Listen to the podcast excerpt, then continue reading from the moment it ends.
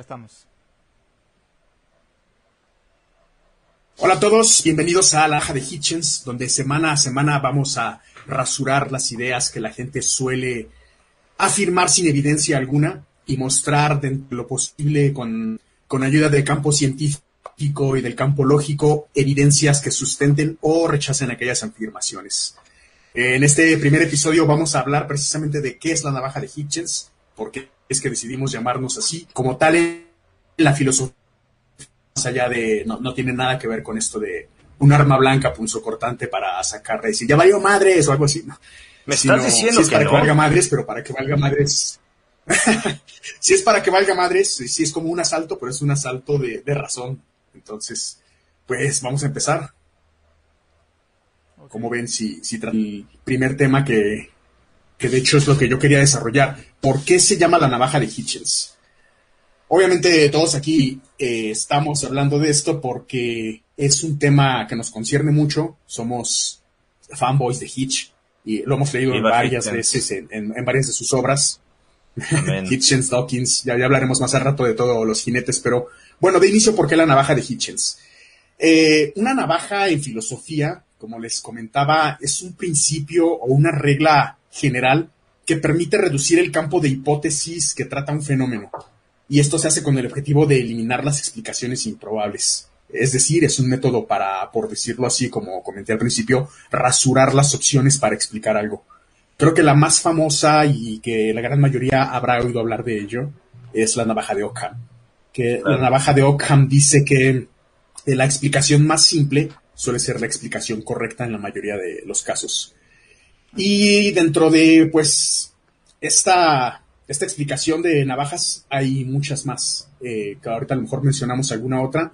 Creo que también es importante hacer referencia a, a qué es lo que queremos probar con este punto.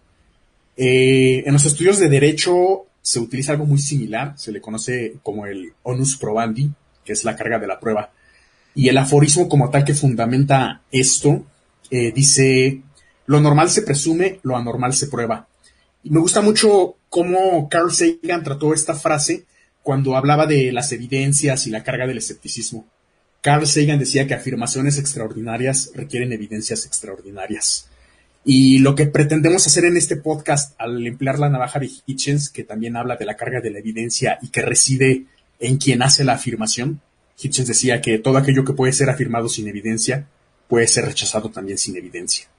Básicamente los temas en los que queremos aplicar este tipo de pensamiento crítico y lógico, eh, obviamente se va a tocar mucho de religión, porque es como que institucionalmente las religiones son quienes suelen afirmar más madres sin tener ninguna carga de evidencia y todo lo quieren apelar a la fe.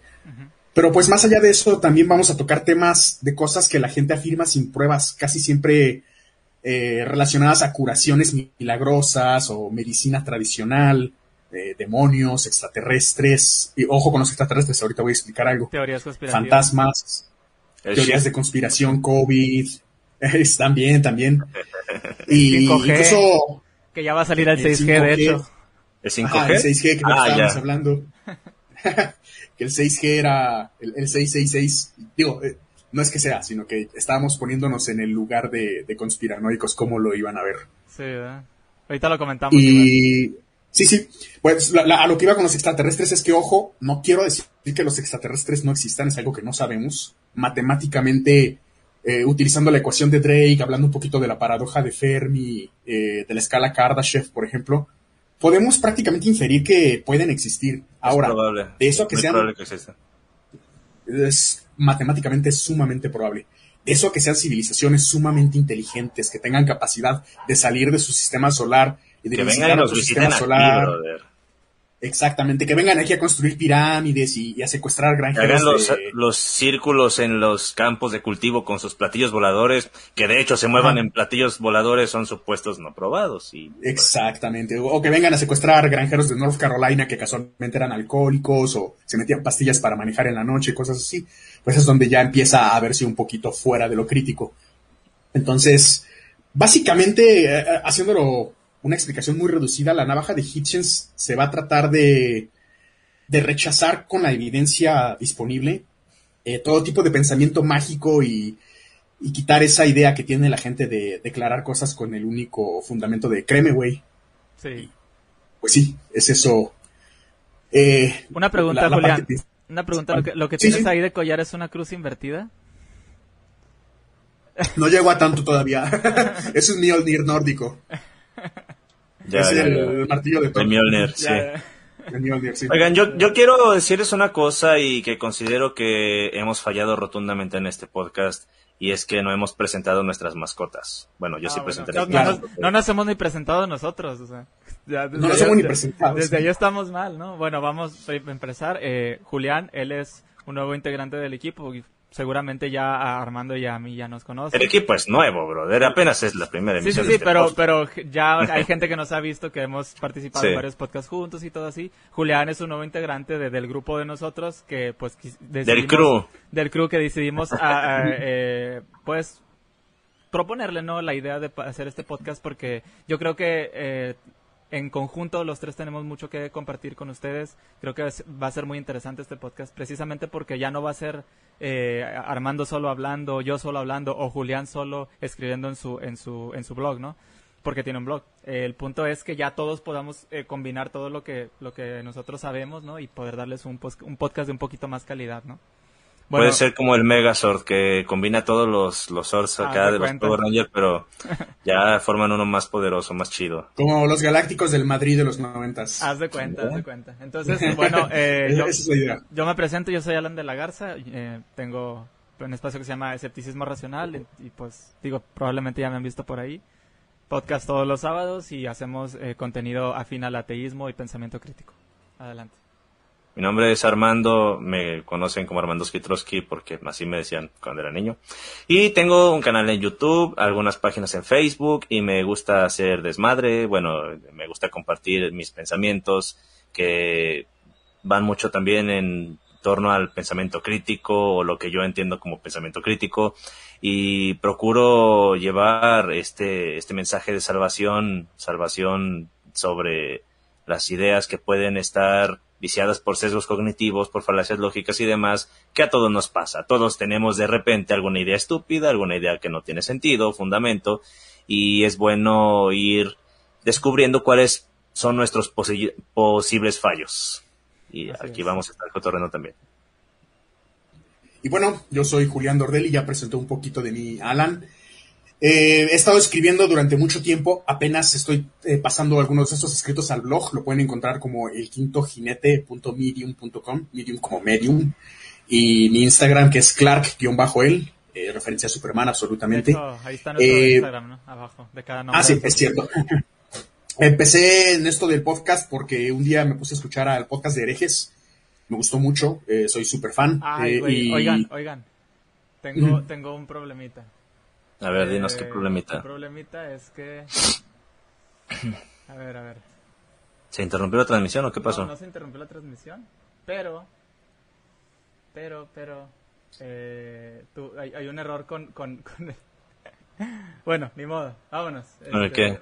Nada, nada, nada. Ya, sigue. Para que vean que también en vivo tenemos errores. Ah, ya vi, ya vi. Tenemos errores. Ya, ya, ya, ya lo cambié, ya lo cambié. No, no sé qué era, pero Sí, ya, ya ya- lo. Ya lo cambié, lo siento. Este fue error, ese fue error técnico mío, entonces, bueno, adelante. Es que No, lo que ustedes no saben, o a lo mejor sí, no lo sé, no los conozco, pero lo que ustedes deberían saber en todo caso es que Alan ayer tuvo una plática con el señor Cuitulo, un creador de contenido bastante interesante. Les recomiendo que vayan a ver esa charla, que la escuchen si es que no la escucharon. La verdad se puso bastante buena. Y de aquí también le mando un saludo al buen Cuitulo. Ahora sí, bueno, ya, ahora sí pueden ver, ver- ahora sí pueden ver el de Instagram, este, el arroba Instagram de, de todos nosotros. Correcto. Julián, discúlpame que te interrumpí. No, no hay problema. Me quedé en esto de que había, eh, eh, fui invitado por, por el podcast de herejes, el podcast muy recomendado. Sí. Si pueden, véanlos, que son unos tipazos eh, Vasco, Bobby y Ale Durán. Es un podcast súper interesante. Y bueno, me invitaron a hablar de, de un trabajo que yo llevaba cerca de 10 años desarrollando, que era pues demostrar que no hay evidencias sustentables sobre el Jesucristo histórico. Ya ni hablar del mágico, porque citando a Hume, esos milagros ni siquiera tienen sustento lógico. Pero del Jesucristo histórico ni siquiera hay evidencia. Entonces hicimos un episodio, nos gustó mucho cómo salió, hubo buena química. Y a raíz de eso me invitó a una tertulia Manel de era Razón Fe, tipazo, también súper recomendado. Sí. Y en esa tertulia fue donde conocí a Alan y pues hicimos clic e inmediatamente pensamos en, pues vamos a hacer algo juntos. Hacer un muñeco. y, si hacemos un muñeco. Sí, eh, y, al final, digo, yo creo que este, este tipo de, de pláticas van a ser muy buenas y digo, tanto para ustedes como para nosotros, eh, eso queremos pensar, ¿no? Eh, porque realmente tenemos, tenemos una, unas ciertas inquietudes. La primera inquietud, y algo que platicábamos en privado nosotros tres, es que eh, nos preocupa que, que, Christopher Hitchens, que en un momento más vamos a hablar bien de él, no sea tan conocido en nuestro idioma. Es una persona que aportó muchísimo, muchísimo en el campo del pensamiento crítico. Eh, y, realmente aquí si preguntas casi a cualquiera quién es Christopher Hitchens, nadie sabe quién es. Entonces, eh, una cosa que queremos hacer es pues darle difusión a este nombre, a esta persona que realmente muchas de, la, de, las, de los nuevos, vamos a decirlo así, nuevos ateos que, se, que existen el día de hoy y que son influyentes, tienen una gran influencia y tenemos una gran influencia de Christopher Hitchens. Entonces, y no y no nada más por, porque ay, es un nuevo ateo, ay, porque quieren ir en contra de Dios, no, es porque realmente él ponía en evidencia y ponía en eh, en aprietos a, cualquiera que, debatiera con él a cualquier tema acerca de cualquier tipo de religión. Sí. Entonces, sí, sí es importante que esto que tenemos, eso es una de las inquietudes. Y lo siguiente, pues lo mismo.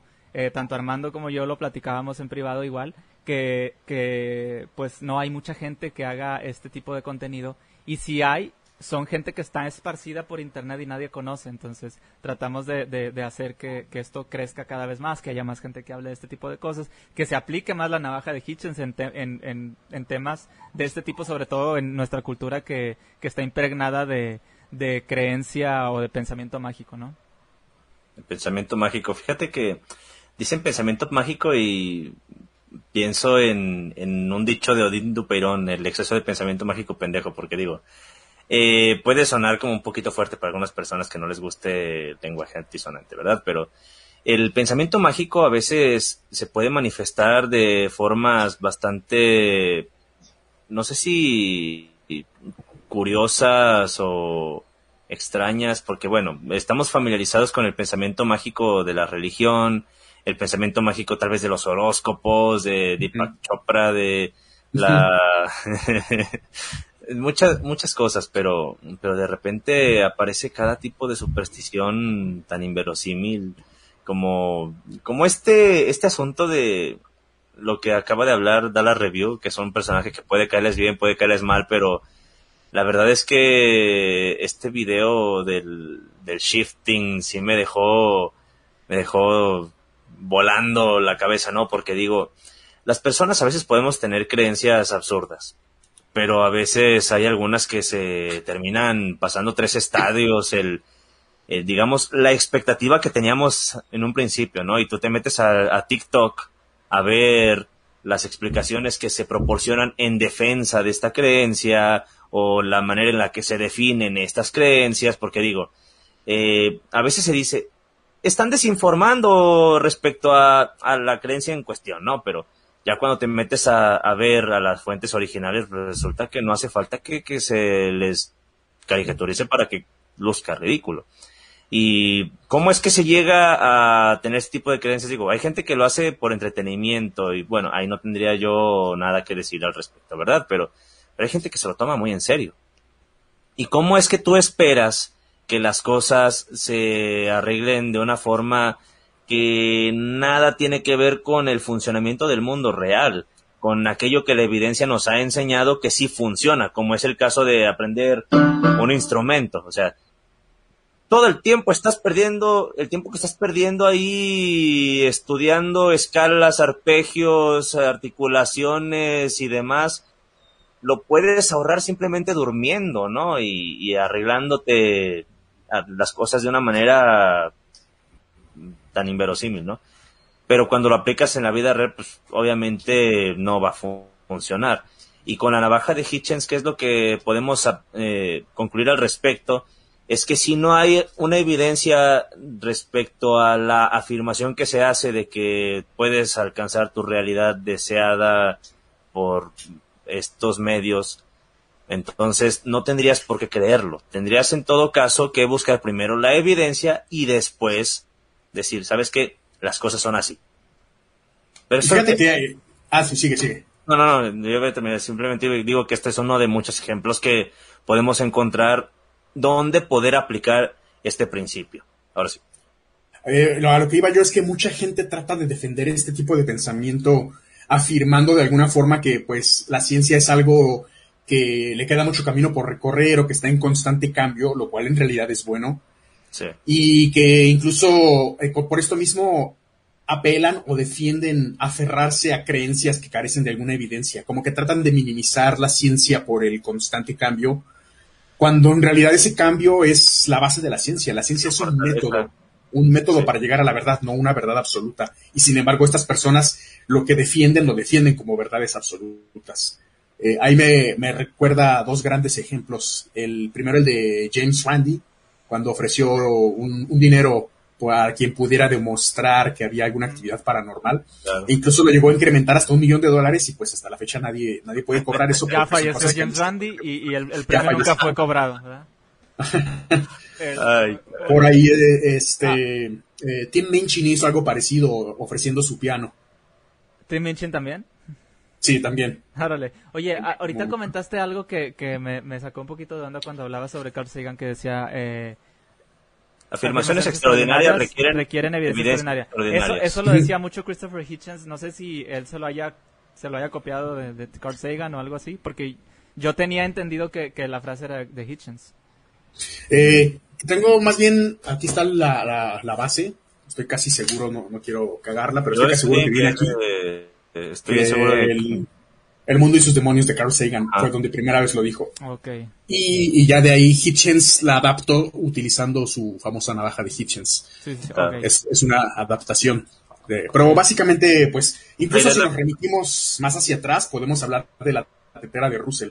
Estas son reducciones de la tetera de Russell que eh, Bertrand Russell decía que si él afirmara que entre la Tierra y Marte hay una tetera de porcelana girando en, alrededor de- del Sol, pero que es tan pequeña que nadie la puede ver, eh, esa aseveración, eh, no, pues, ¿cómo iba a ser refutada si, si no hay forma de refutar algo que él está declarando? Es más algo- Sí. Exactamente. Entonces, eh, Ay, caray, bueno, qué eh, interesante está esto. Sí, fíjate, yo, yo tenía, siempre tuve entendido que esa, que esa frase era, era de Christopher Hitchens, pero ahorita que ya me dices, pues bueno. Eh, De hecho, yo quiero comentar algo al respecto Adelante, con, la frase. Es una anécdota rápida con Santiago Alarcón de Rincón Apologético. Bueno, les comento que yo he tenido dos ocasiones, en dos ocasiones he tenido charlas cara a cara con él y bueno, ya recientemente me bloqueó en Twitter, aunque déjenme decirles que ya me desbloqueó, ¿eh?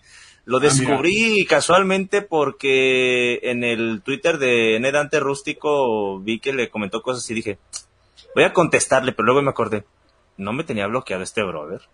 A ver, y ya vi que puedo ver otra vez sus tweets, me metí a su perfil, tengo la opción de volverlo a seguir, bueno, ya esta vez no lo seguí, pero este puede darme cuenta de que me desbloqueó. Yo asumo, no lo sé, o sea, estoy aquí asumiendo algo que si bien no tengo evidencia de ello, tengo unos indicios que me pueden llevar a esta conclusión sin ningún problema, porque digo, yo lo etiqueté tanto en Facebook como en, YouTube, en Instagram hablamos después de que me bloqueó, pero asumo o puedo permitirme asumir, en este caso, que vio mi video, ¿no?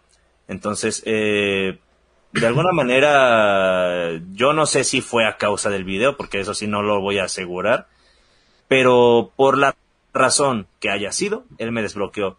Y pues bueno, pero, pero volviendo al tema aquí de lo de la navaja.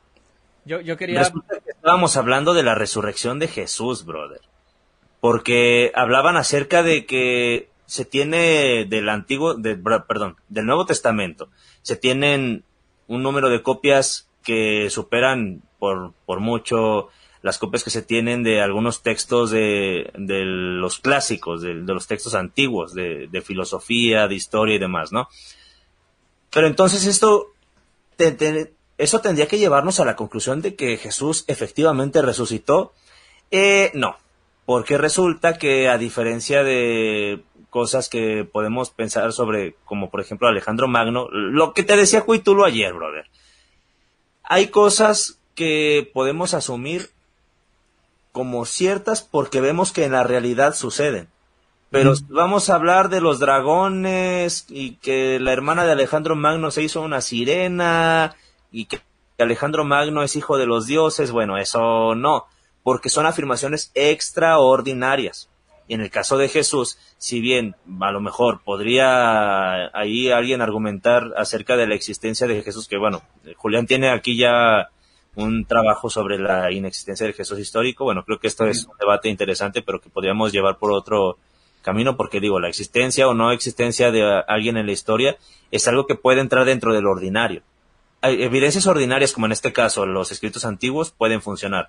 Pero para un caso de una afirmación extraordinaria, como es el caso de que esta persona haya resucitado de los muertos, la evidencia proporcionada ya no es suficiente, porque no te puede ayudar a saber que un hecho de tal naturaleza efectivamente haya sucedido. Se necesitaría algo más que los escritos antiguos para poder demostrar que esta resurrección se llevó a cabo.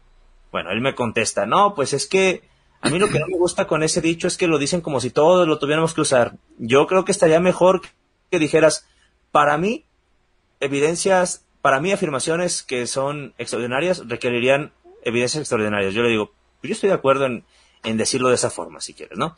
Porque para mí, que de alguna manera no me termina de hacer clic el hecho de que quieras comprobarme un suceso extraordinario con evidencia ordinaria, pues bueno, no, no sé exactamente qué es lo que podría comprobar que Jesús resucitó. Sí está un poco difícil saber cómo podría demostrarse algo de esa naturaleza.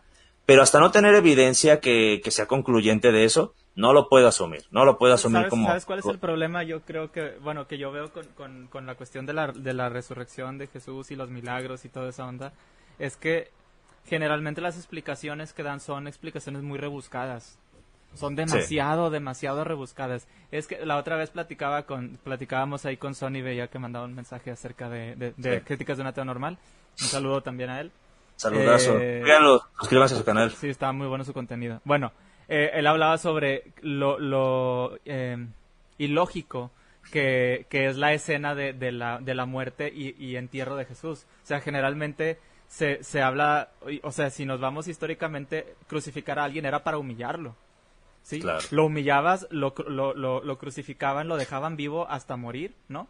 Ah, o sea, moría clavado en la cruz y lo que hacían es que los cuerpos, o sea, se crucificaba a los que se les consideraba bandidos, gente indeseable, ¿no? Y lo que hacían con los cuerpos es que al final, después de que morían y dejarlos ahí exhibidos eh, para humillarlos, después los tiraban en una fosa común, donde, donde, en donde queda coherente que lo hayan dado una tumba para él, eh, Hicieron una excepción para cumplir la ley judía cuando realmente pues la ley que imperaba era la ley romana. Ajá, y, luego, Y luego todavía peor, o sea, estamos hablando de, que los judíos eran un pueblo oprimido por los romanos en ese tiempo y luego vienen Caifás y, los, y los sacerdotes a presionar a Poncio, a Poncio Pilato a decirle, es que si tú no haces esto no eres amigo del César. Y yo, te pones a pensar, ¿y tú quién eres? A ver, guardia, sáquenme a estos revoltosos de aquí, le decía yo ayer a Cuitulo, ¿no? O sea, es prácticamente tan, tan eh, ilógica y, fuera de contexto la historia de, Jesús, tomando en cuenta también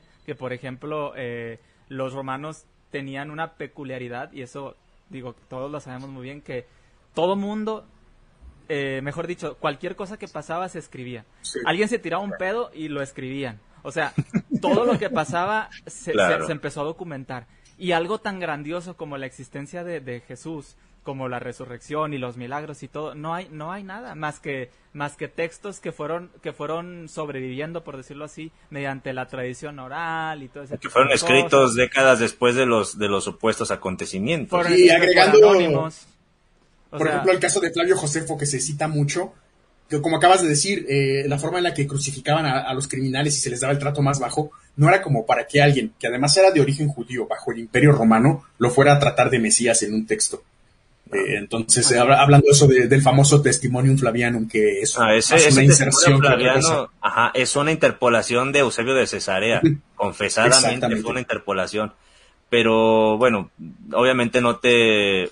No es que no te lo digan, es que muchos ni siquiera lo saben, brother. Porque con trabajos saben qué carajos es el testimonio flaviano. Obviamente, si apenas si saben qué es eso, no esperes que sepan más detalles al respecto pero, pero sí, eh, fíjate que Frank Josefo es alguien interesante porque precisamente da demasiados detalles y puedes ver cuál es su manera de pensar, sobre todo con el tema del destino, porque, ajo, lees la, las guerras de los judíos y todo el tiempo el destino y el destino y el destino, y también él era fariseo, pero él creía que el Mesías era el emperador romano, para que después venga en Antigüedad de los Judíos este texto que rompe totalmente con el estilo poniendo a Jesús en el lugar del Mesías, bueno, no, no, no, no, perdón, no, no cuela, bueno, cuela para algunas personas, obviamente, porque digo, si se sigue usando es porque hay gente que sí lo cree. Aunque también hay gente que puede usarlo de forma maliciosa, ¿eh? porque puede que sepan que es falso y, y lo sigan diciendo. Digo, la deshonestidad existe también. Eso me recuerda a un capítulo de Los Simpson donde hacen un juicio contra la evolución. Que está hablando Lisa de la evidencia y le dice Homero, ¿evidencia? ¿Para qué quieres evidencia si con evidencia puedes probar lo que quieras? Me hiciste recordar mis clases de filosofía en la prepa porque uno de mis maestros a cada rato citaba a los Simpson. Nos decía, ya vamos a empezar con la filosofía de los Simpson. Es que son súper citables. Sí, sí, sí, la verdad que sí. De hecho, y luego ya, bueno, ya creo que, que teniendo el contexto de todo lo que estamos hablando acerca de, de, de, Jesucristo, que yo creo que eso es uno de los ejemplos más claros que podemos poner, ¿no? En este caso. Digo, al final, al fin y al cabo, se tienen que hacer muchísimas maromas mentales para tratar de justificar la, la vida y milagros y resurrección de Jesucristo. Entonces ahí es donde podemos aplicar la, la navaja de Hitchens, ¿no? Exactamente, sí. Afirmaciones sin evidencia pueden ser rechazadas sin evidencia. Y es, y es, algo tan, tan sencillo como, como lo que es. O sea, incluso, incluso eh, al final lo que lo que pesa no es la evidencia. O sea, en cuanto a la creencia, no es la evidencia, es la misma creencia, es la misma carga cultural y la tradición de la gente. Eh, no, como decía este Bertrand Russell en ¿Por qué no soy? Mire. Lo tienes a mano. No es necesario que lo enseñe, pero como soy un mamador de primera, les enseño el libro de Russell.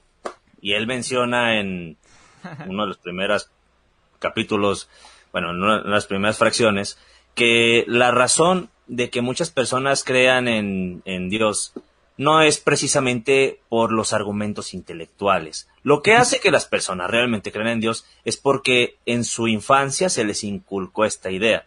Y pónganse a pensar, ¿cuántos de ustedes, de los que están viendo esto, creen en Dios?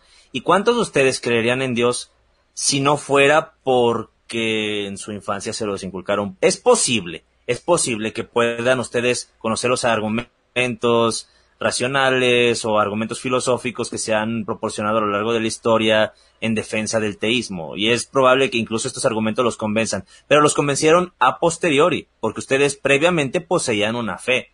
Ahora, quiero también preguntar una cosa. ¿Cuántas de las personas que se han convertido al cristianismo lo han hecho gracias a estos argumentos? Estos argumentos probablemente sean simplemente para reforzar una fe previamente existente. Y quería decir otra cosa, pero se me acaba de olvidar. Entonces ahorita sigan hablando ustedes de lo que sea y se me, me vuelve las ideas, a ver. Pues creo que el siguiente tema... Ah, ya me acordé, ya me, ya me ah, acordé. Vas, vas, vas. Quiero problematizar un poco también la navaja de Hitchens, a ver. Este dicho seguramente ustedes ya lo conocen. Ausencia de evidencia no es evidencia, de, ausencia. A ver, vamos a hablar un poco al, respecto. Ausencia de evidencia no es evidencia de ausencia. También es de Carl Sagan. Es una especie de contra, contrarrestar también el hecho de que a veces quieren utilizar este tipo de pensamiento crítico y navaja para demostrar que algo que, que no ha sido evidenciado puede ser real. Sí. Sin embargo, eso no quiere decir que sea real.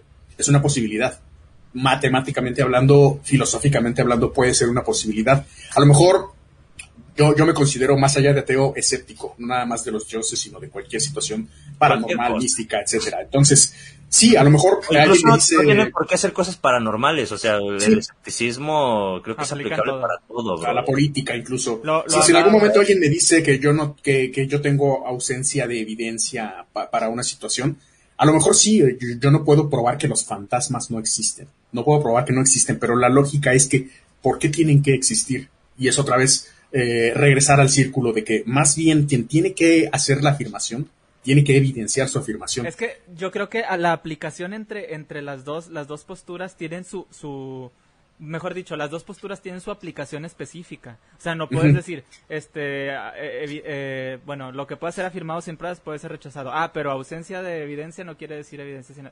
¿Cómo dijiste tú ahorita? ¿Se me fue? Evidencia de ausencia. Evidencia de ausencia, perdón. Entonces, eh, Ok, ok, sí puede sonar a lo contrario, pero, pero tiene, tiene su aplicación específica.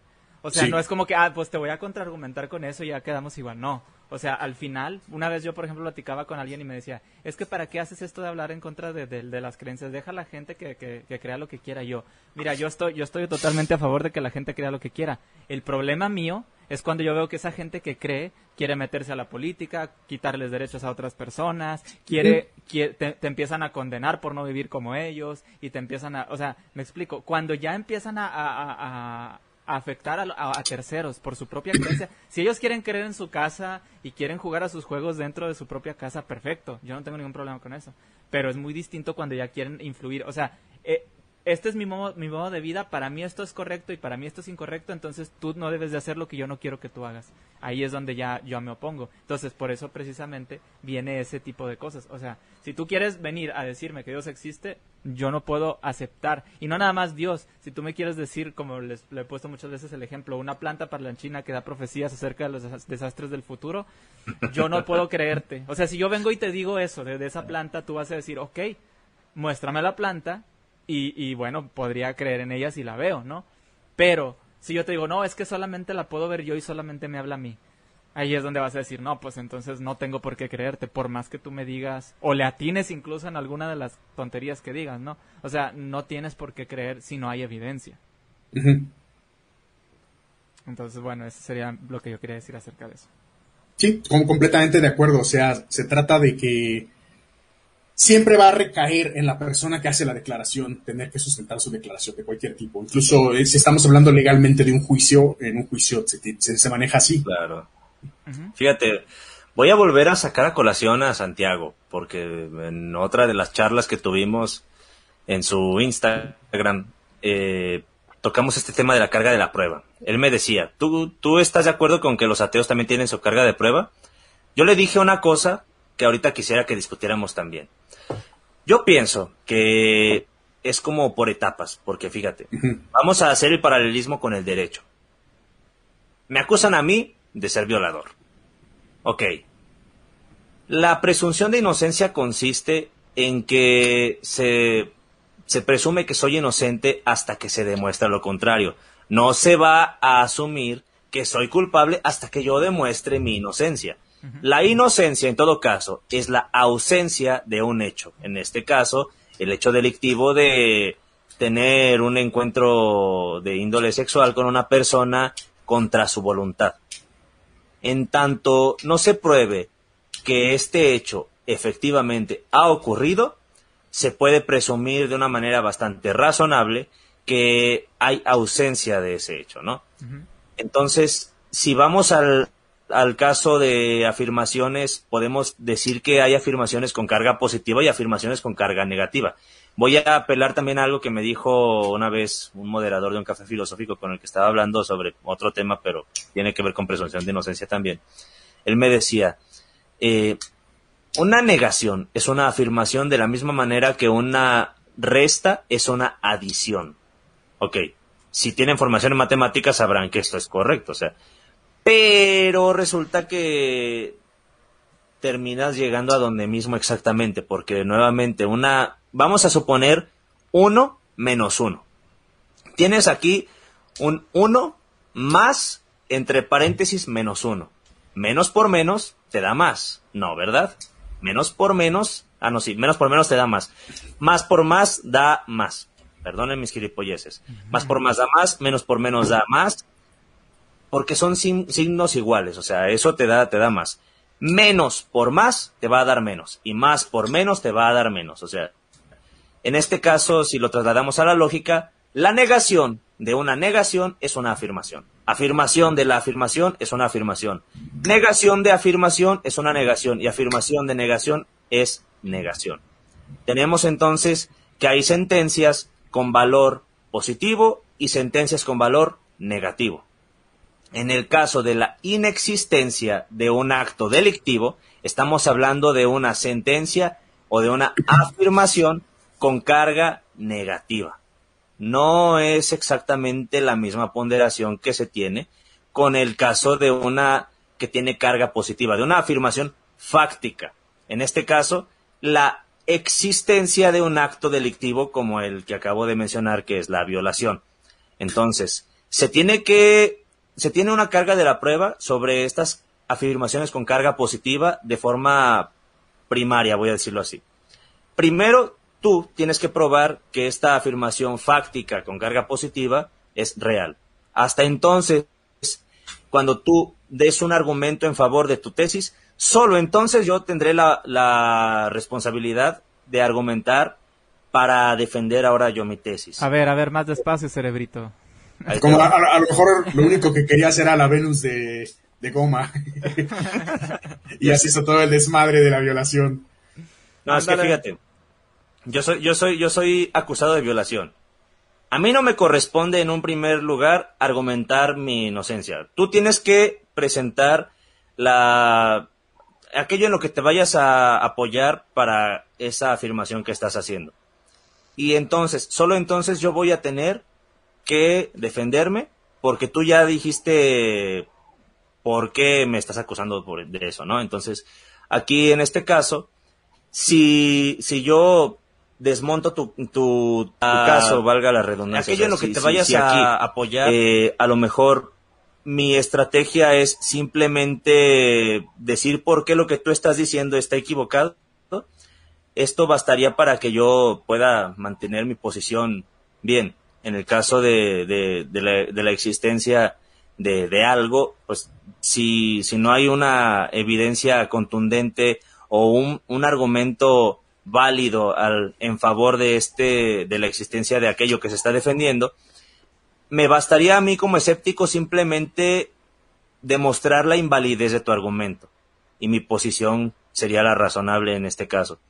Entonces, aunque creo que, podríamos asumir cierta carga de prueba, creo que no es igual. O sea, eh, lo más razonable es, es no asumir que algo existe, sino hasta el momento en el que se ha demostrado que este algo en efecto existe.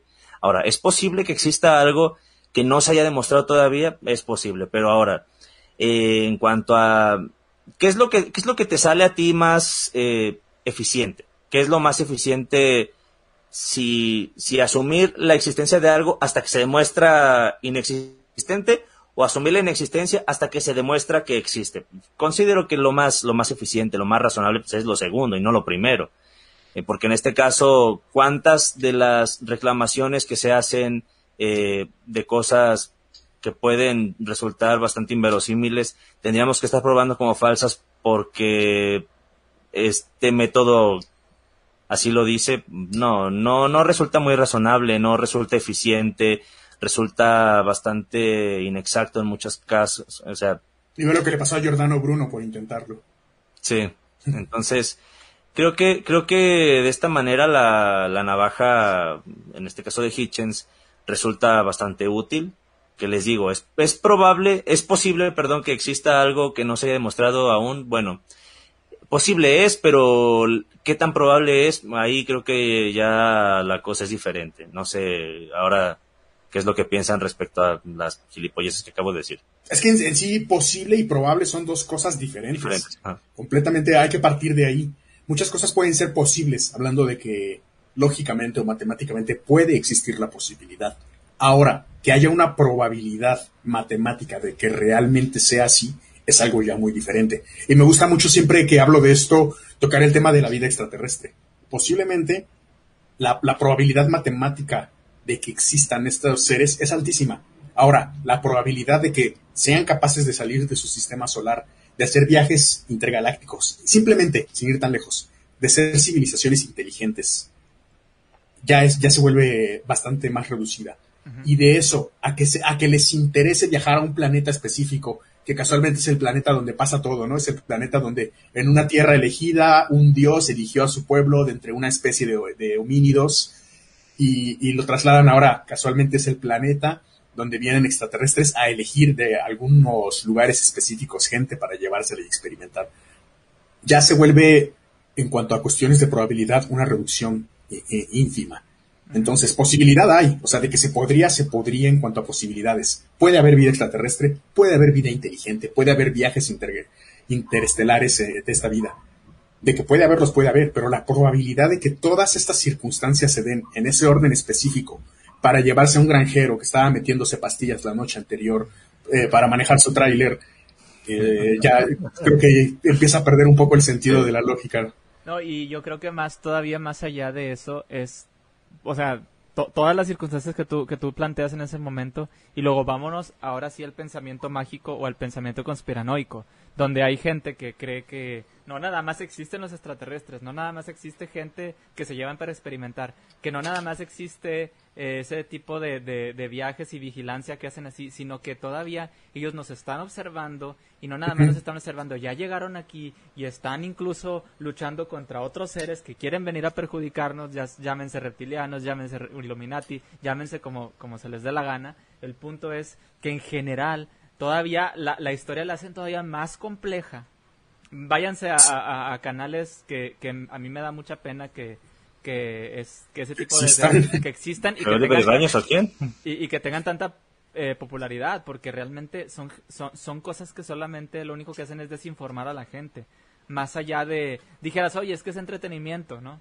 O sea, hubiera un disclaimer al principio que dijera, oye, pues no tienes que... Como el Dross que dice, esto es entretenimiento. O cuenta? Todavía encima hay gente que se atreve a declarar que los gobiernos del mundo están puestos de acuerdo para ocultar estas verdades. Así, güey, uno que ha trabajado como project manager sabe que está bien cabrón poner de acuerdo a 10 personas para que hagan en una semana lo que tienen que hacer. Imagínate poner de acuerdo durante 40, 60 años a todos los gobiernos del mundo, que además muchos son enemigos entre sí, para que mantengan una, un, secreto de este tipo. Es así de, güey. ¿Y cuál es la utilidad de este secreto? Porque. Además, si es que la gente se enterara de eso? ¿Qué perderían? No. No, es, totalmente ilógico. Y luego, y luego incluso con, con, cosas como, por ejemplo, el hecho de que es que no llegamos a la luna los si, realmente fuera un, un, hecho que no hayamos llegado a la Luna, los primeros que hubieran dicho que no pasó hubieran sido los rusos o los chinos. Así de sencillo, o sea, pero ni siquiera ellos mismos han dicho que no, porque ellos saben que sí es posible que pase esto y que realmente, o sea, el punto es que todo todo esto viene de una paranoia colectiva. Claro. De personas que como, como, mira, yo siempre he pensado esto, y, lo he visto sobre todo en gente que es, que es creyente, ¿no? Piensa, es que cada vez estamos de mal en peor, es que ya ves que en, esto, en estos mm. días ya estamos viviendo las profecías porque estamos los últimos tiempos. Los últimos tiempos porque, porque, porque así de sencillo, dicen, es que el mundo cada vez es más violento, el mundo cada vez es más sanguinario, cada vez están peor las cosas, pero si, lo, lo que ignora toda esa gente es que solamente repiten lo que les dicen en la iglesia, pero no se dan cuenta que estadísticamente vivimos en la mejor época de la humanidad. Tanto Brother, incluso en la Biblia, en la Biblia puedes encontrarte que el diario vivir era mucho más violento, brother. Sí, sí, Lean el antiguo, o es más, hasta el nuevo, brother. Sí, sí, sí. E, en general, en general, en general era, o sea, la vida antes, incluso ni siquiera vámonos tan lejos. La vida hace 200 años era muchísimo Oh, o sea, era, era, muy, muy violenta. Había sí, antes todo, pero, pero era muy violenta, no había, no había derechos de las mujeres, los negros todavía eran esclavos, o sea, había muchísimas cosas que, que, que ahorita la, la, civilización en general está disfrutando y eso que estamos sufriendo todavía mucho como, como especie. La, la, humanidad está viviendo en su mejor momento y todavía hay gente que se atreve a decir es que estamos de mal en peor y las, las profecías bíblicas están... O sea, ese es el problema de, no leer, ese es el problema de no informarse, ¿no? Sí. Eh, yo creo que al final tenemos, tenemos eh, eh, la labor que estamos haciendo tanto Armando, Julián y yo es tratar de, comunicar cosas y, decirles a las personas, tengan cuidado de a quien escuchan, tengan cuidado a quien le hacen caso, porque muchas personas, por ejemplo, la, la fama es así, la fama es así. Digo, yo no soy famoso ni nada, pero he estado agarrando poquito a poquito mis, mis seguidores. Armando tiene más seguidores que yo y él sabe más o menos cómo es. Cuando tú empiezas a ver que algo te funciona, lo sigues haciendo. Sobre todo si tu objetivo es tener seguidores. Y eso Armando me lo puede decir muy bien. Él, él, él ha estado más tiempo en esto que yo Y él lo puede saber muy bien. Si tu objetivo es tener seguidores y tú haces algo que te funcione, no importa si es bueno, no importa si es malo, no importa si estás desinformando a la gente, tú lo vas a seguir haciendo para ganar más seguidores. Yo he conocido gente así, Armando también, y así. Entonces, ese es el problema. Imagínate a alguien, vamos a suponer que, que lo del el shifting que decía Armando, empezó como una broma, como un fanfic en la vida real, como esos juegos reales, ¿no? Y alguien empezó a creérselo y esas personas empezaron a ver que les estaba funcionando y empezó a tener, a tener más, más seguidores y más seguidores. Pues lo- se lo toman en serio. O sea, se lo toman en serio entre comillas porque eso les está funcionando y les está, les está trayendo muchos seguidores. Tienen buenos números de visitas y de compartidos. Sí, brother. Entonces, al final, este tipo de pensamiento no necesariamente es porque quieran informar a la gente, es porque les está funcionando y porque lo van a seguir haciendo mientras les deje dinero, mientras les deje seguidores. Como el, el de Futurama que sale. ¿Cómo se llama el robot? Se me olvida. Vender. Vender. Bueno, Tender, ajá. ¿Vender o Tender? Vender, con B. Vender. Vender, Vender, Vender. Que sale. Ah, yo solo quería ser popular. Ah, genial, mira. Arre, arre. No, brother. Fíjate, uno a veces puede creer tonterías. Y, y a veces ni siquiera sabes que estás creyendo tonterías cuando crees tonterías. Pero ay, es que eso del shifting sí se me hizo como muy, muy despeinado, brother, no sé. Pero sabe. mm, Al no, final, no lo sé al- qué decir.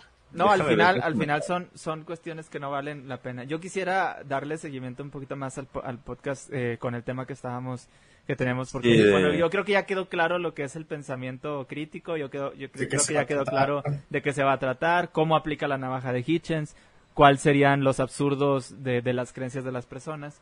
Y al fin, y, y ahorita, eh, pasando al siguiente punto, quisiera eh, aprovechar para, para decir algunas, eh, algunas curiosidades sobre la vida de Hitchens. No sé si, si Armando ahí nos pueda apoyar con algunas cositas este, de, de eso. Eh, Pues miren. Dime, dime. Ah.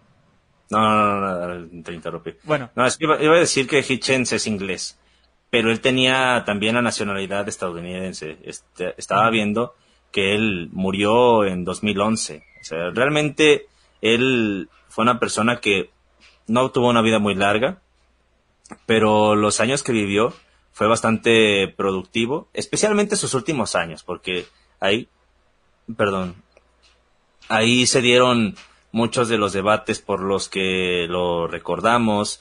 Eh, ahí tú puedes ver también que él seguía fortaleciendo muchas de sus ideas eh, respecto a- al escepticismo, porque muchas veces piensan, ah, es que cuando vas acercándote al final de, de tus días vas a volver a Dios o te vas a arrepentir. ¿cuánto no se lo dijeron, no? ¿Cuántas veces? no se lo Sí.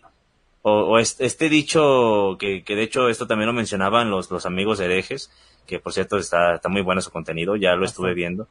Pero fíjate, eh, ellos también mencionan esto de que aplicándole a Hitchens este dicho de que no hay ateos en las trincheras o nadie es ateo avión. cuando se va cayendo el avión.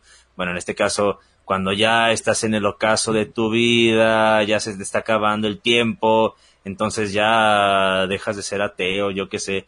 No, simplemente cuando algo te hace clic, te hace clic. Y si en este caso algo no tiene sentido para ti, pues mm, difícilmente vas a, a terminar aceptándolo, vaya. No sé, es lo, lo que puedo mencionar respecto a, la última época de Hitchens. Él murió de cáncer de... fue de esófago, ¿no? De, Sí. él se murió de, de cáncer de esófago. Él era alguien a quien le encantaba beber también. Creo que tenía relación una cosa con la otra. Ajá. Sí.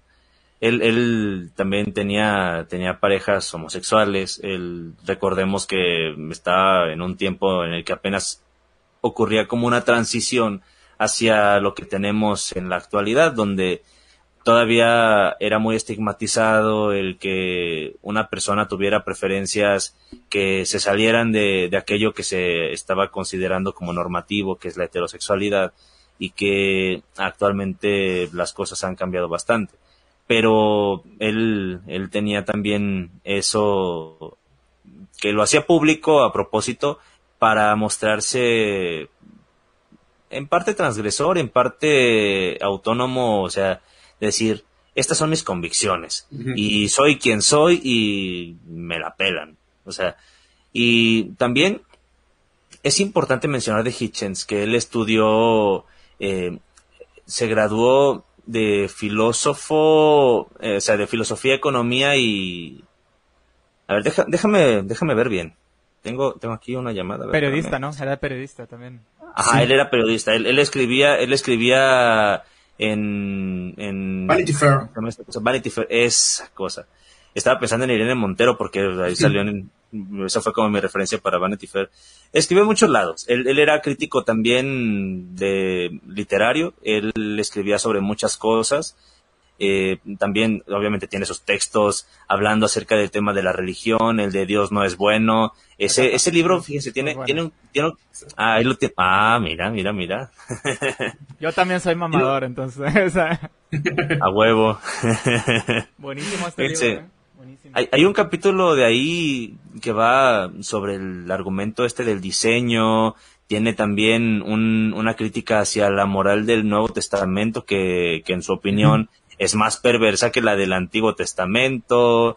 Él tiene también ahí, eh, bueno, es, es, un libro que está, está, interesante de leer, es una recomendación, pues es, es un ensayo que se puede considerar como su obra más, eh, no sé si importante o emblemática, no, no, no, no sé cómo, cómo lo puedo. Es, es su libro más, más el, el, mejor vendido que tuvo el God is Not, Great, aunque, aunque en cuanto a cuestión literaria hay otros que son más, eh, más significativos, ¿no? En su carrera, por ejemplo, el que hizo de Mortality, antes de morir, son sus escritos que él hizo mientras estaba enfermo en cama, ¿no?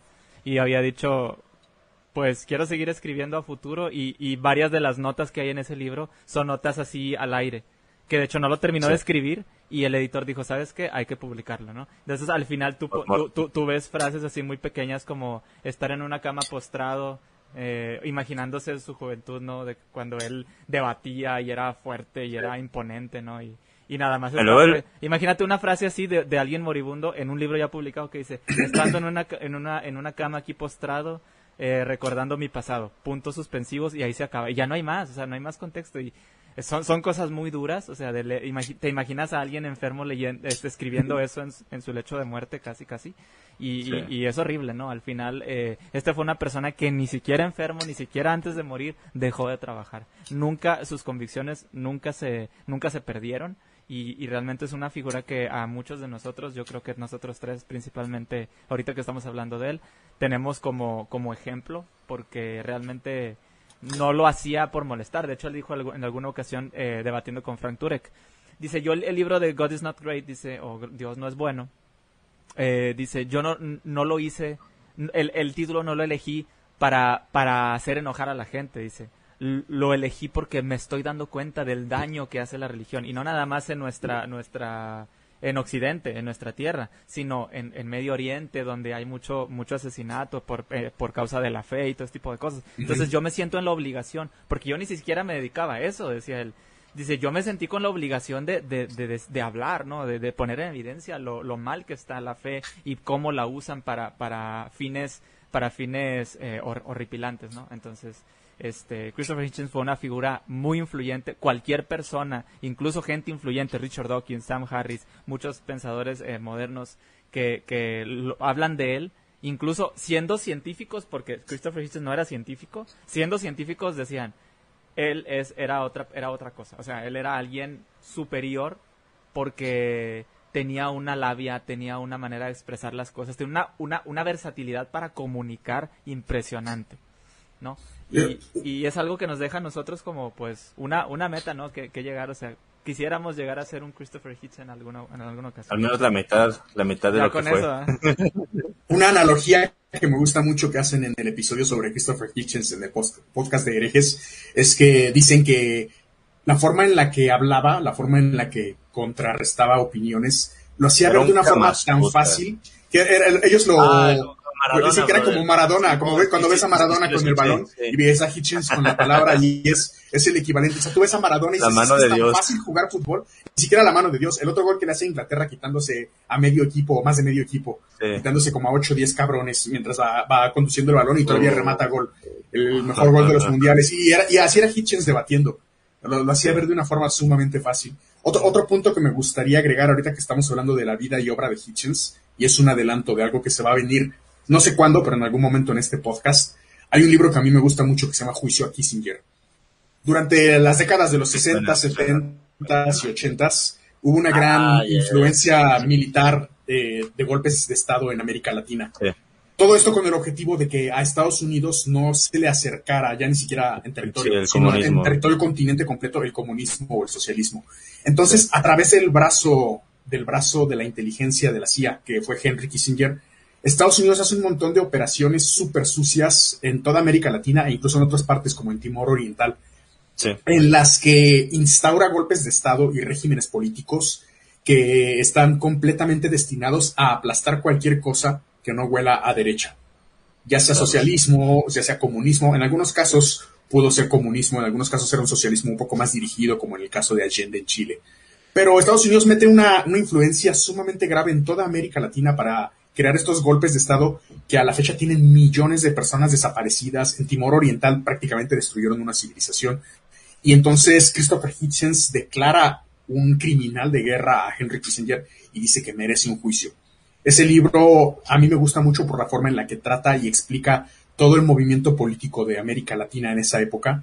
Y como les comento, es un adelanto de un episodio que no sé cuándo, pero en algún momento vamos a hacer un episodio sobre eso. Hablando de, de estos movimientos de golpes de Estado que hubo en toda América Latina y que desembocaron en miles de desaparecidos, gente muerta, madres buscando hijos, abuelas buscando nietos que ni siquiera sabían que existían, cosas así. Sí. Eh, está quisiera, tremendo. Quisiera aprovechar ahorita para, hacer una, una media pausa para leer algunos, algunos bueno, mandar comentarios. Mira, unos, eh, saluditos, ¿no? En, en Invítame a Pensar no tenemos comentarios. En, la navaja de Hitchens tenemos, tenemos comentarios, sí, de Fidel Sánchez, saludos, y de Graci Livelo. En, en, en Escepticismo Racional tenemos eh, un comentario de, de, Paloma Sánchez. Nos manda saludos que dice que buena química entre nosotros tres. Gracias, gracias. Eh, esperemos que les esté gustando y no, el contenido. Y no sabes cómo es nuestra química fuera de cámaras. ya nos exhibiste. ah, no tenía. Ah, perdón. Bueno, aquí, aquí Fidel, bueno, leemos, leemos comentarios hasta el final o, o, ya nada más quería mandar saludos, pero igual podemos mandar, mm, leer comentarios hasta pues no son muchos, brother, digo. Sí, pues dale, dale. Ok, bueno, Fidel hizo tres comentarios, ¿eh? voy a leerlos de corridito. Dice, primero, ¿cómo demostrar que lo falso es falso? Ese sería uno. El siguiente es, aparte de la navaja de Hitchens, la otra es la navaja de Popper. Si una afirmación no es falseable, entre paréntesis, como la existencia de un dios, cualquier dios, cierra paréntesis, la ausencia de evidencia sí es evidencia de ausencia. ¿Sí? Muy bien, muy bien. Sí, está súper bien, súper bien el comentario. Y luego, un tercer comentario es, las cárceles tienen mayor proporción de delincuentes creyentes, hasta un 98%, contra un minúsculo 2% de los que se declaran ateos. Está entredicho la ética y la moral religiosa como guía de la humanidad. También. Fíjate que me gustaría, me gustaría problematizar un poco eso que dice, porque al haber una mayoría de personas creyentes, es natural que ya también, sí, hay, es natural esperar también una representación de personas creyentes en las cárceles. Ahora, ¿qué tan, qué tanto podría esto mejorar la situación eh, respecto a la perspectiva de la moral religiosa? Bueno, no lo sé, porque igual también es cierto que hay ciertas cosas que se originan únicamente a través de doctrinas, ya no voy a decir únicamente religiosas porque estoy convencido de que puede tener una causalidad en otro tipo de grupos e ideologías. Pero vaya, la, la, la religión sí tiene, sí tiene lo suyito. Pero, pero bueno, creo que, creo que por ahí podríamos tal vez matizar un poco ese, ese comentario. No sé qué piensan ustedes. Sí, yo, yo, este, ah, eh, este, me, me hiciste pensar ahorita que comentabas eso. O sea, si realmente hubiera un 90, o sea, vamos a ponerlo así, el hecho de que hay un 98% de creyentes. Vamos a darles chance, un 90% de creyentes. estoy, estoy desafiando la, la, estadística aquí incluso. Que haya un 90% de creyentes, las cárceles deberían ser seguras porque está lleno de creyentes. ¿Sí? Eh, pero la realidad es que es todo lo contrario. El, el detalle... Dime, dime, adelante. A, lo que vamos también es que, eh, como comentó ahorita Armando, es una estadística un poquito falseable porque estadísticamente hablando, si tú vas a la fila del Oxxo, a la fila de Ikea comprando muebles, vas a encontrar un 90% de creyentes también en la fila. Sí, yo, O sea, yo, yo eh, por es eso, en general yo, algo yo por, global. yo por eso mejor me fui más allá, independientemente de que haya más o menos. Si hay más creyentes, pues deberían de comportarse como lo creyentes que son. Pero, pero sabemos que la realidad no es así. Realmente las cárceles son un desastre. Eh, no nada más porque están mal administradas ni nada, sino porque la gente de ahí, la mayor parte, porque siempre hay excepciones, la mayor parte está por crímenes que están comprobados que son reales, ¿no? Entonces, Bueno, eh, también las filas del Oxxo son un desastre y están mal administradas. bueno, es cierto, es cierto. Sobre todo cuando Y hay... no abren la segunda caja. Ándale. Sí. Sobre todo cuando Sistema. la fila está larga y nomás está uno haciéndose güey en un lado, ¿no?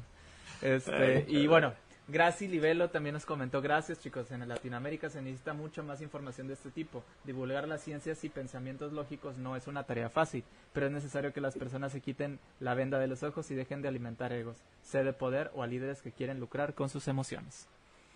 Muchísimas Excelente. gracias, Graci. Muchísimas gracias por Ahorita vernos. hiciste, hiciste que pensar en algo que a lo mejor no viene mucho al caso, pero eh, lo, lo de la gente que defiende a capa y espada a sus líderes, brother.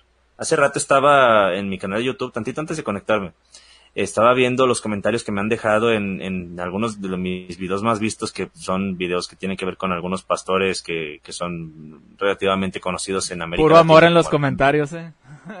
Sí, brother, pero, pero fíjate que a veces defienden lo indefendible porque hay ciertas cosas en las que yo considero que, podría haber cosas defendibles, pero hay, otras cosas que, no admiten una defensa, brother. Hay, cosas que, de plano es no querer ver que los líderes también se equivocan, ¿no? Y algo que me estuvo dando la vueltas, me estuvo dando vueltas en la mente es lo siguiente. No sé por qué pasa esto tan curioso, sé que esto le pasa a mucha gente, pero las personas que te dejan el comentario con frasecitas como infórmate antes de hablar, Siempre tienen la peor que- ortografía, además. además de que están envueltos en una pésima ortografía y una re- eh, redacción nefasta, más, re- más nefasta que mi dicción, bueno, resulta que tienen la peor desinformación, o sea, los que te dicen, estás desinformando, infórmate antes de hablar, eres un ignorante, no sabes de lo que estás hablando, bueno, y acto seguido proceden a decirte algo que es la más absoluta desinformación y, por ejemplo, un, un comentario que me dejaron fue el siguiente. Los evangélicos no son protestantes. Los protestantes son los católicos. Infórmate antes de hablar. Y yo, a ver, a ver, todavía me pone, lee, A ver, así como el investiga, indaga. A ver. Yo así de que, Sí, O los que te de- quieren dar como evidencia videos de YouTube. Ya sé, no, todavía me dicen a mí, no te creas todo lo que ves en internet.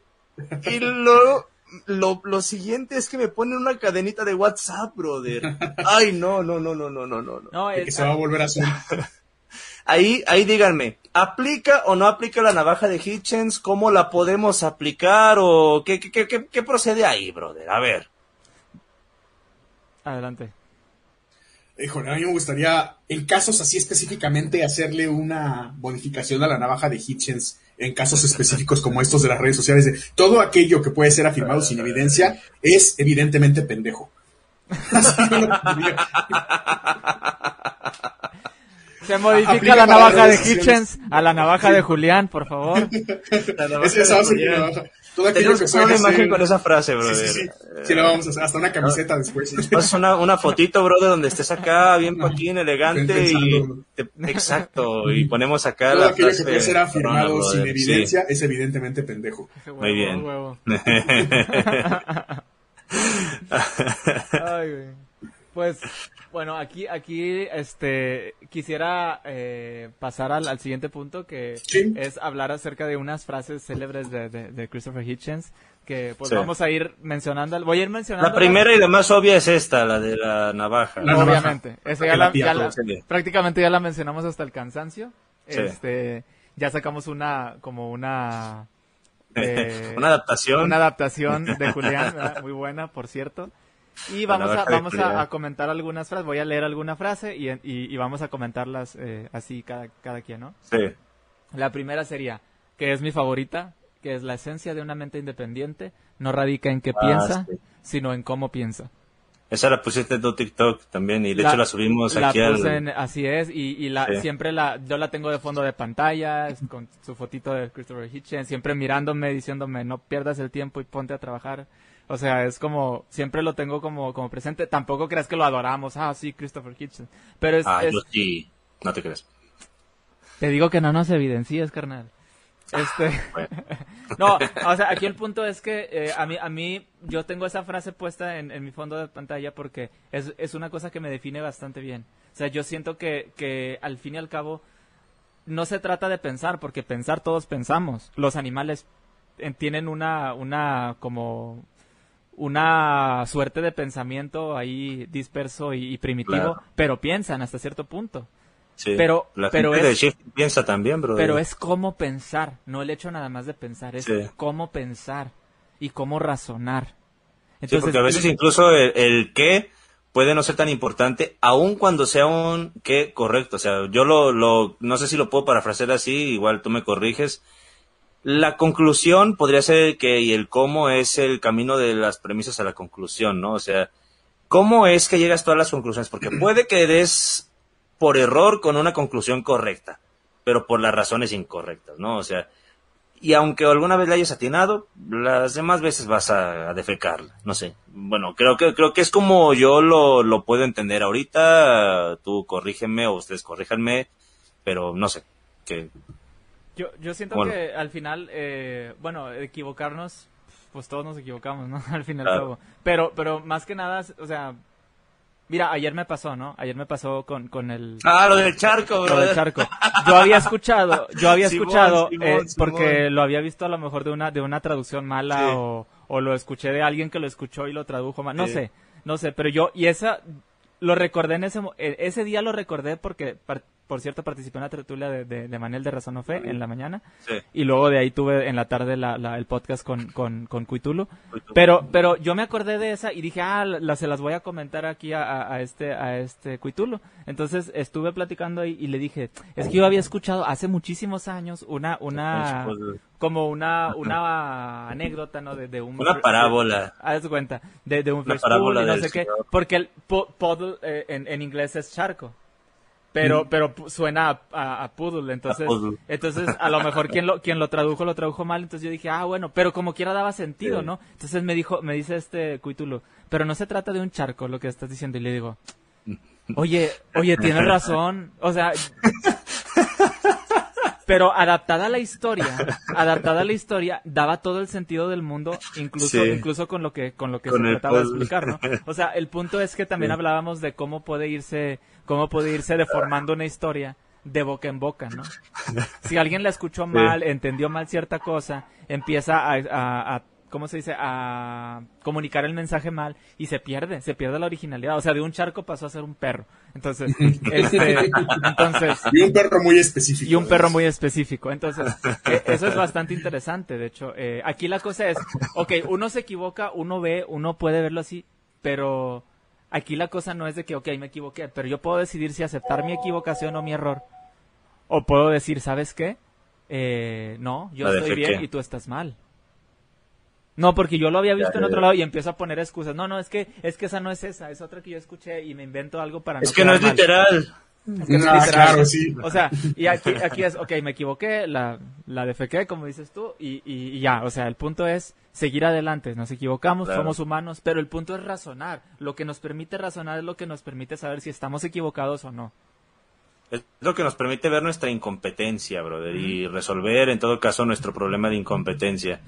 Aquí pues voy a mencionar rápidamente el Dunning-Kruger, ¿no? Es cuando eres tan incompetente para ver incluso tu propia incompetencia. Pero ¿cómo vamos a poder autoevaluarnos entonces? Está difícil, brother. O sea, la verdad es que sí, de alguna u otra forma necesitamos como un tipo de validación externa o alguna forma de, de podernos evaluar que, que con lo que nos podamos contrastar, no sé, pero, pero sí. Sí. es importante poder tener ese grado de flexibilidad para ver dónde es que podemos mejorar, no sé. Así es. Eh, bueno, pasamos a la siguiente. ¿Tienes algo, algún comentario, Julián? No, básicamente lo que ya comenté. Ah, bueno. La- la- Excelente. Bueno, el siguiente, el siguiente sería toma el riesgo de pensar por ti mismo. De esa manera encontrarás mucha más felicidad, verdad, belleza y sabiduría. Esa sería otra frase que, que yo estuve viendo por ahí, me gustó mucho de, de Christopher Sí. Hitchens. Este, y realmente e- eso es, prácticamente eso es una, una partición del, de lo primero, ¿no? O sea, tienes, tienes la capacidad, o sea, la esencia de la mente independiente es el cómo, es el cómo piensa. Y eso te va a Claro. permitir ver muchísima más felicidad, verdad, belleza. Y, y belleza a veces no necesariamente tiene que ser belleza, belleza eh, objetiva, ¿verdad? Tiene que ser una, una, una, una cuestión que, que nosotros podemos... ¿De qué se ríen? No. Chiste local. Chiste local. el, el punto es, el punto es que, que, que nosotros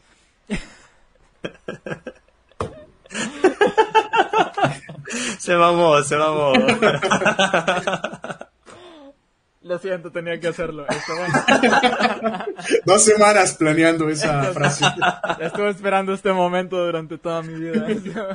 Bueno, Gracias este, bueno, el, el punto es que, que, que todo eso nos permite ver una, una, un panorama más amplio de las cosas. No solo lo que nosotros queremos ver, no solo que, lo, lo que nosotros consideramos verdad. ¿Por qué? Porque la verdad absoluta nadie la tiene. O sea, y eso es algo bien importante. La verdad absoluta, o sea, una verdad absoluta, podemos inferirlas, pero no podemos estar 100% seguros de que esa verdad es una verdad absoluta, ¿no? Y esa es una verdad absoluta. Y eso es una verdad absoluta. Ni siquiera eso. aparte, sabemos. el, el método científico, algo que mucha gente confunde y mucha gente a través de su visión religiosa cree que, que la ciencia también es un pensamiento absolutista y que todo lo que se dice científicamente es correcto sí o sí. Cuando en realidad la ciencia es un método que lleva a descubrir la verdad y que una vez que se descubre, si se encuentran mejores evidencias, mejores fundamentos, se cambia esa visión de la verdad a raíz de esos descubrimientos. Es algo que está en constante cambio, a diferencia de la religión, por ejemplo, que es absolutista y que siempre va a tener el mismo camino. Bueno, ahí, ahí te va una cosa. Cuando se habla de ciencia, esto es algo que yo me canso de decir. Si alguien viene y te dice que la ciencia proclama verdades, ese alguien te está mintiendo. Claro, claro. ignóralo porque te está mintiendo. La, la ciencia lo único se limita a tratar de explicar fenómenos que podemos observar y que Es una podemos metodología. Nada más, es una herramienta. La ciencia es una herramienta y ya. Es que mucha y, y a mí me, me causa mucha gracia e ironía que, que quien se siente ofendido o atacado generalmente por la ciencia es el creyente, porque Sí. muchas muchas creencias caen debido a la ciencia. Y Entonces, te dicen, es que para creer en el Big Bang hay que tener fe. hay muchas veces que dicen, es que así como nosotros los creyentes creemos en Dios, ustedes creen en la ciencia. No, no, no. Fíjate, como- o- por tercera vez voy a sacar a Santiago Alarcón de Rincón Apologético y su curso de... A ver, Santiago, brother, te mamaste, te mamaste, en buen, en buen rollo y de compas, bueno, si, si me ves como compas, vale. Eh, te mamaste, porque sal- sale, no tengo suficiente fe para ser ateo. A ver, vamos a sentarnos a razonar un poquito Salud. eso. Salud, salud, a ver, mira, Salud. con mi vasito con agua. Salud. No es cerveza, pero está bien. Café. Todo es que le tengo que, hacer va. hon- le tengo que hacer honor a Hitchens, por eso estoy tomando cerveza y traigo la camisa azul. Claro, claro. Ah, pero. Hitchens, Hitchens que tomaba era, era, Whisky, etiqueta Ajá. azul. Nada más que Sí. se me pasó el tiempo y no pude ir por whisky. Tenía la A mano cerveza. a la y- otra, cu- cuando se cumpla un aniversario de Hitchens, compramos... Ahí sí la- tomamos whisky. Nuestra etiqueta azul. Vale, vale, vale, perfecto. Eh, Bueno. ok, adelante. Vamos, vamos a razonar, a, a razonar esto de, de la fe. No tengo suficiente fe para ser ateo. A ver, brother, vamos a razonarlo. Puede que como frase publicitaria funcione porque hay gente que piensa que esto es una buena respuesta para los ateos y piensa que de hecho muestra lo irracional del ateísmo y la razonabilidad del- de la fe. Ok, mira. Yo hasta cierto punto podría concederte que, que, que de alguna manera se le puede encontrar una razonabilidad de la fe. Digo, tampoco me cierro del todo a eso. Ahí me diferencio un poco de, de Hitchens porque él sí era más antiteísta. Bueno, pero aquí, aquí mm, también te voy a mencionar una cosa. El problema con que digas no tengo suficiente fe para ser ateo es que estás básicamente reconociendo de manera implícita que la fe a la hora de conocer la realidad no sirve de mucho. No es muy útil. ¿Y por qué digo esto? Porque si es algo positivo tener menos fe que el otro, es entonces negativo tener más fe, ¿verdad? O sea, se escucha hasta tonto que lo diga de esta forma, pero Pero brother, brother, brother, no sabes lo que estás infiriendo, o a lo mejor lo sabes, pero no. ¿Sabes cuál es el problema? Que la gente cree que, que la fe tiene una sola definición. Y, y realmente no es así. Eh, la fe, la fe en definición Biblia es una cosa. La fe en definición diccionario, Aunque en definición. de La Biblia tiene varias definiciones, ¿eh? Pero, pero sí, o sea, vamos a, vamos a tomar como definición, no sé si principal, pero la de la fe como certeza de lo que se espera, convicción de lo que no se ve, que si es una esperanza que tú puedes ver, o en este caso tener constancia de ello al 100%, entonces para qué esperarlo, ¿no? Dice, Ajá. Y, y- también. y al final la, la fe que, que, que proclama el mismo Jesús, que dice, Sí. eh, hombre de poca fe. más bienaventurado es quien ha creído sin haber, que- sin haber visto, o visto. sea, Entonces, ahí, ahí tenemos ya nuestra definición biblia de la fe, ¿no? Entonces, pero si hablamos de fe, eh, definición diccionario, definición popular, son otras cosas muy distintas. Entonces, muchas Ay. veces, yo siempre hablo, muchas veces, vamos a definir de qué tipo de fe vamos a estar hablando. Porque si no Hay una- definimos eso, vamos a estar perdidos en la plática. Una definición más o menos moderna, digo, la voy a insertar muy rápidamente para no ahondar mucho, pero me gusta un montón el tratamiento que se le da en las películas de Batman de Christopher Nolan, cuando Bruce Wayne tiene que salir de la prisión esta y primero se tiene como que la confianza de la cuerdita y por eso brinca y por eso falla porque se tenía como que esa fe de que había una cuerdita salvándolo de matarse. Sí. Y al final se quita la cuerda y dice, pues tengo que saltar y o valgo verga en este momento y me mato o llego a, a donde tengo que llegar para poder escapar. Es una, una definición relativamente modernista, una, una visión de cómo deshacerse de esa fe. Yo al menos así lo veo cuando veo estas películas de Christopher Nolan que me mama verlas muy tres o cuatro veces por año. Pero, pero es una buena definición de algo que como que te, te da el mensaje de quítate eh, pues la cuerdita de la fe y haz las cosas por ti mismo. Sí. No, pero ¿sabes cuál es el problema? Digo, yo no veo la fe como algo negativo necesariamente. Porque considero que el proceso cognitivo humano hace o está constituido de una forma que, la fe es algo inevitable, porque no tenemos lo que se dice un conocimiento de todo. Digo, hay cosas, hay cosas como el simple hecho de decir voy a ir a la escuela y realmente cuál es la constancia que tengo yo de que efectivamente voy a llevar a la escuela. Puede que algo suceda en el camino, pero vaya, yo tengo esta fe basada en la experiencia previa de que otras veces he ido y eh, lo he hecho exitosamente.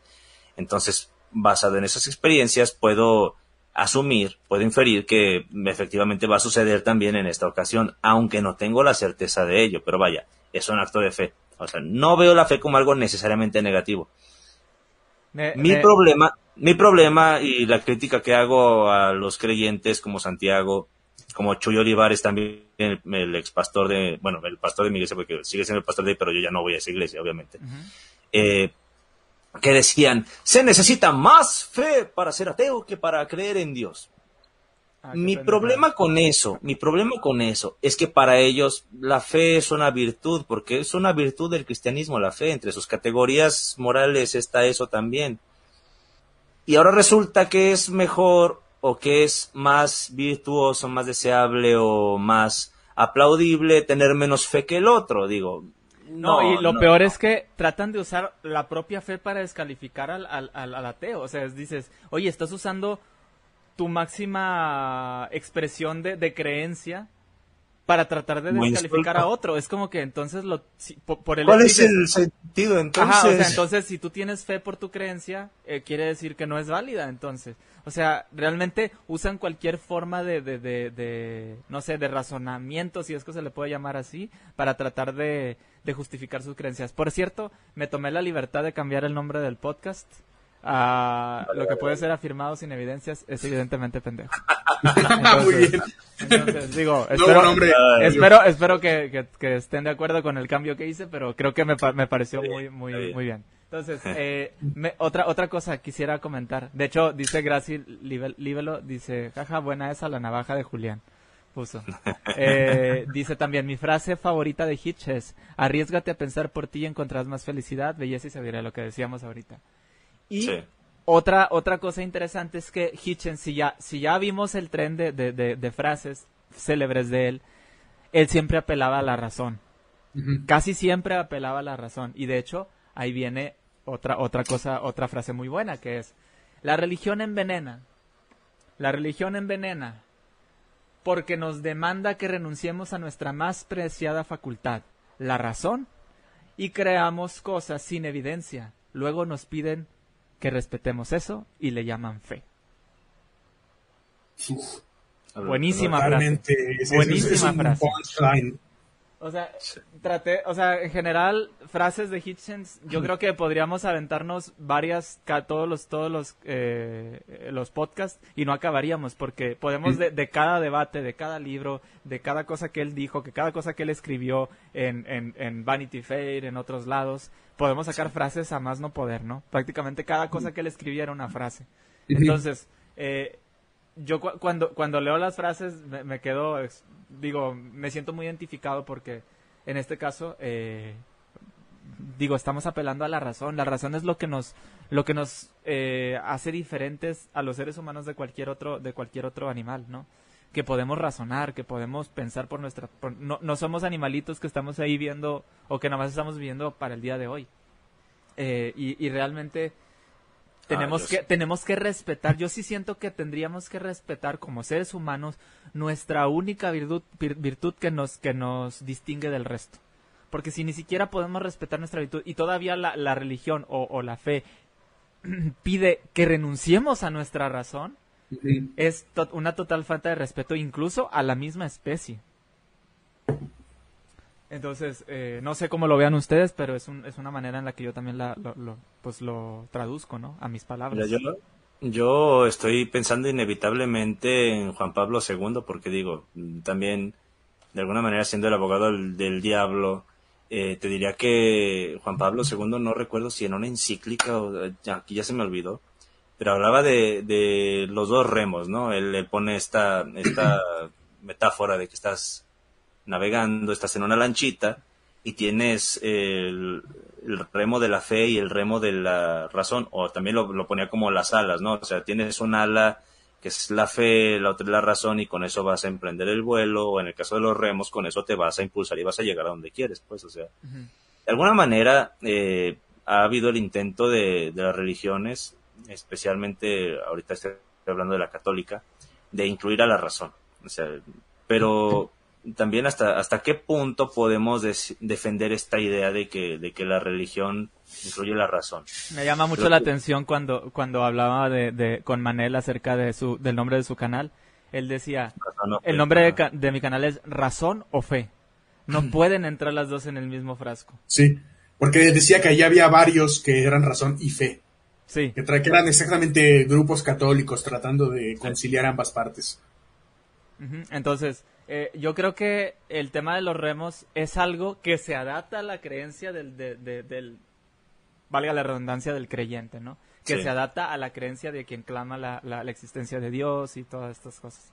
Eh, ahí- esa sería mi respuesta corta. Eh, no sé cómo lo ven ustedes, pero al final, cuando te digo, cuando se habla de razón o fe, saludos Manel igual, eh, se, se habla de la fe creyente.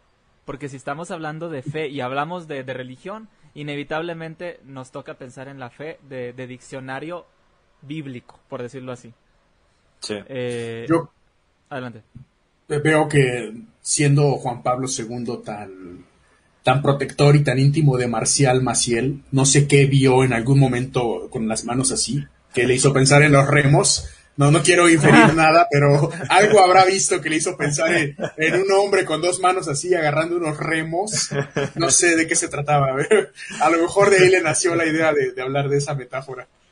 O, o puede ser que tengas una mente cochambrosa. También. También puede ser, pero, pero me inclino más por la idea O de incluso yo puedo, yo puedo, yo puedo redoblar la apuesta y decir que no son dos cosas mutuamente excluyentes. Pues bueno. Eh, total. Eh, quisiera, ah, digo, porque es una y media. Sí. Y, y- y- y, pues tenemos que avanzar en el podcast, ¿verdad? Eh, Sí. en, en Libres de Dioses nos, nos pregunta Mauricio Cardiel Jiménez. Hola, los temas son interesantes. Una pregunta, ¿hasta dónde sabemos la gravedad está presente en todo el universo? ¿Podríamos considerarla una verdad absoluta? Ahorita que hablamos de verdades absolutas. ¿Tienen algún comentario? Físico. Ah, no, tengo, a- no tengo a mano evidencia para sustentarlo más que, o sea, no te puedo decir que el famoso créeme, güey, he estudiado bastante de, de física Eh, no tengo la referencia a la mano, pero la podemos publicar en nuestro canal en algún momento. Sí, Sí. la gravedad es por eso... eh, O sea, eh, podemos invitar a este Luis, al que te dije que tiene doctorado, brother. Eh, Tengo, tengo una, tengo un amigo que se llama Roberto Kawansi, él es, él es físico y tiene doctorado también. Y de sí, hecho podemos, adelante. podemos invitar gente que nos pueda apoyar sobre esos temas. De hecho, chido, Julián, brother. tú estudiaste física, ¿no? Sí, no terminé, pero sí. Eh, pero la gravedad es una constante que puede ser observada, puede ser, eh, es repetible, es medible. Se da en los cuerpos celestes en el universo. Es una característica natural de cualquier cuerpo celestial. Los- y, y- y la gravedad es también relativa al tamaño. Entonces, El tamaño eh, importa. El tamaño sí importa, tamaño por sí importa. supuesto. Y, y causa gravedad. Entonces, Segunda conclusión, Armando también tiene una mente cochambrosa. Eh, sí, la gravedad es una constante. Como tal, eh, muchas veces nos vamos a encontrar con otro punto que es bien importante y que vamos a tratar en algún momento, seguramente como episodio completo. La gravedad actualmente es considerada mm, la- una, una teoría, la relatividad de Einstein, eh, dentro de la relatividad de Einstein. El hecho de que sea una teoría no quiere decir que sea una hipótesis aventurada. En la ciencia, la palabra teoría es un cuerpo de estudios con sustentos, con hipótesis eh, comprobadas, medible, repetible, con experimentación. Entonces, dentro de la teoría de la relatividad de Einstein, la gravedad es una constante siempre que va a existir. Así como la, la velocidad de la luz es una constante también. Entonces, respondiendo a esta pregunta, sí, si es una constante universal la gravedad, es variable dependiendo de la masa, dependiendo del, digámoslo más coloquialmente, del tamaño de los cuerpos celestiales, pero sí es una constante. Ahora, la pregunta era si es una verdad absoluta. Yo creo que Es sí podemos que decirlo. sí, sí, o sea, podemos decir que sí. En cuanto a, desde, desde ese punto de vista, sí es una verdad absoluta. Habría que definir con qué se quiere Sí, jugar cuando se está hablando de una verdad Ah, absoluta. vale. Que la gravedad es real, que existe en todo el universo, en todos los cuerpos, por lo menos hasta donde se ha observado, sí, pero más allá de donde se ha observado, también se puede inferir que existe por, por eh, eh, experimentación, por matemática y por Método deductivo ahí. en Es- este Yo- exactamente, yo el método deductivo es lo que quería llegar. Yo recomendaría que para entender un poquito mejor ese este eh, tema, eh, estaba buscando el libro pero no lo encontré, es leer Brevísima Historia del Tiempo de Stephen Hawking. Ese libro, ese libro les va, les va a dar un panorama, si no lo han leído, digo, está muy cortito. Se llama Brevísima Historia del Tiempo porque trató de hacer un libro corto, eh, muy amigable para muy que lo podamos entender los simples mortales, ¿no? Este, y, y se habla acerca, el- la, la gravedad le ponen mucha atención en ese libro. La, la, la, la gravedad, la relatividad de Einstein y todo eso. Entonces, pues denle una checadita. Es un libro que pueden encontrar en cualquier lugar, es muy barato. O hay PDFs en internet, ¿no? Si, si no quieren comprarlo. Este, pero bueno. Eh, estoy viendo que están comentando un poquito más, pero quisiera eh, pasar rápido a terminar lo- lo- los- las frases, que me quedan dos. Sí. Sería una.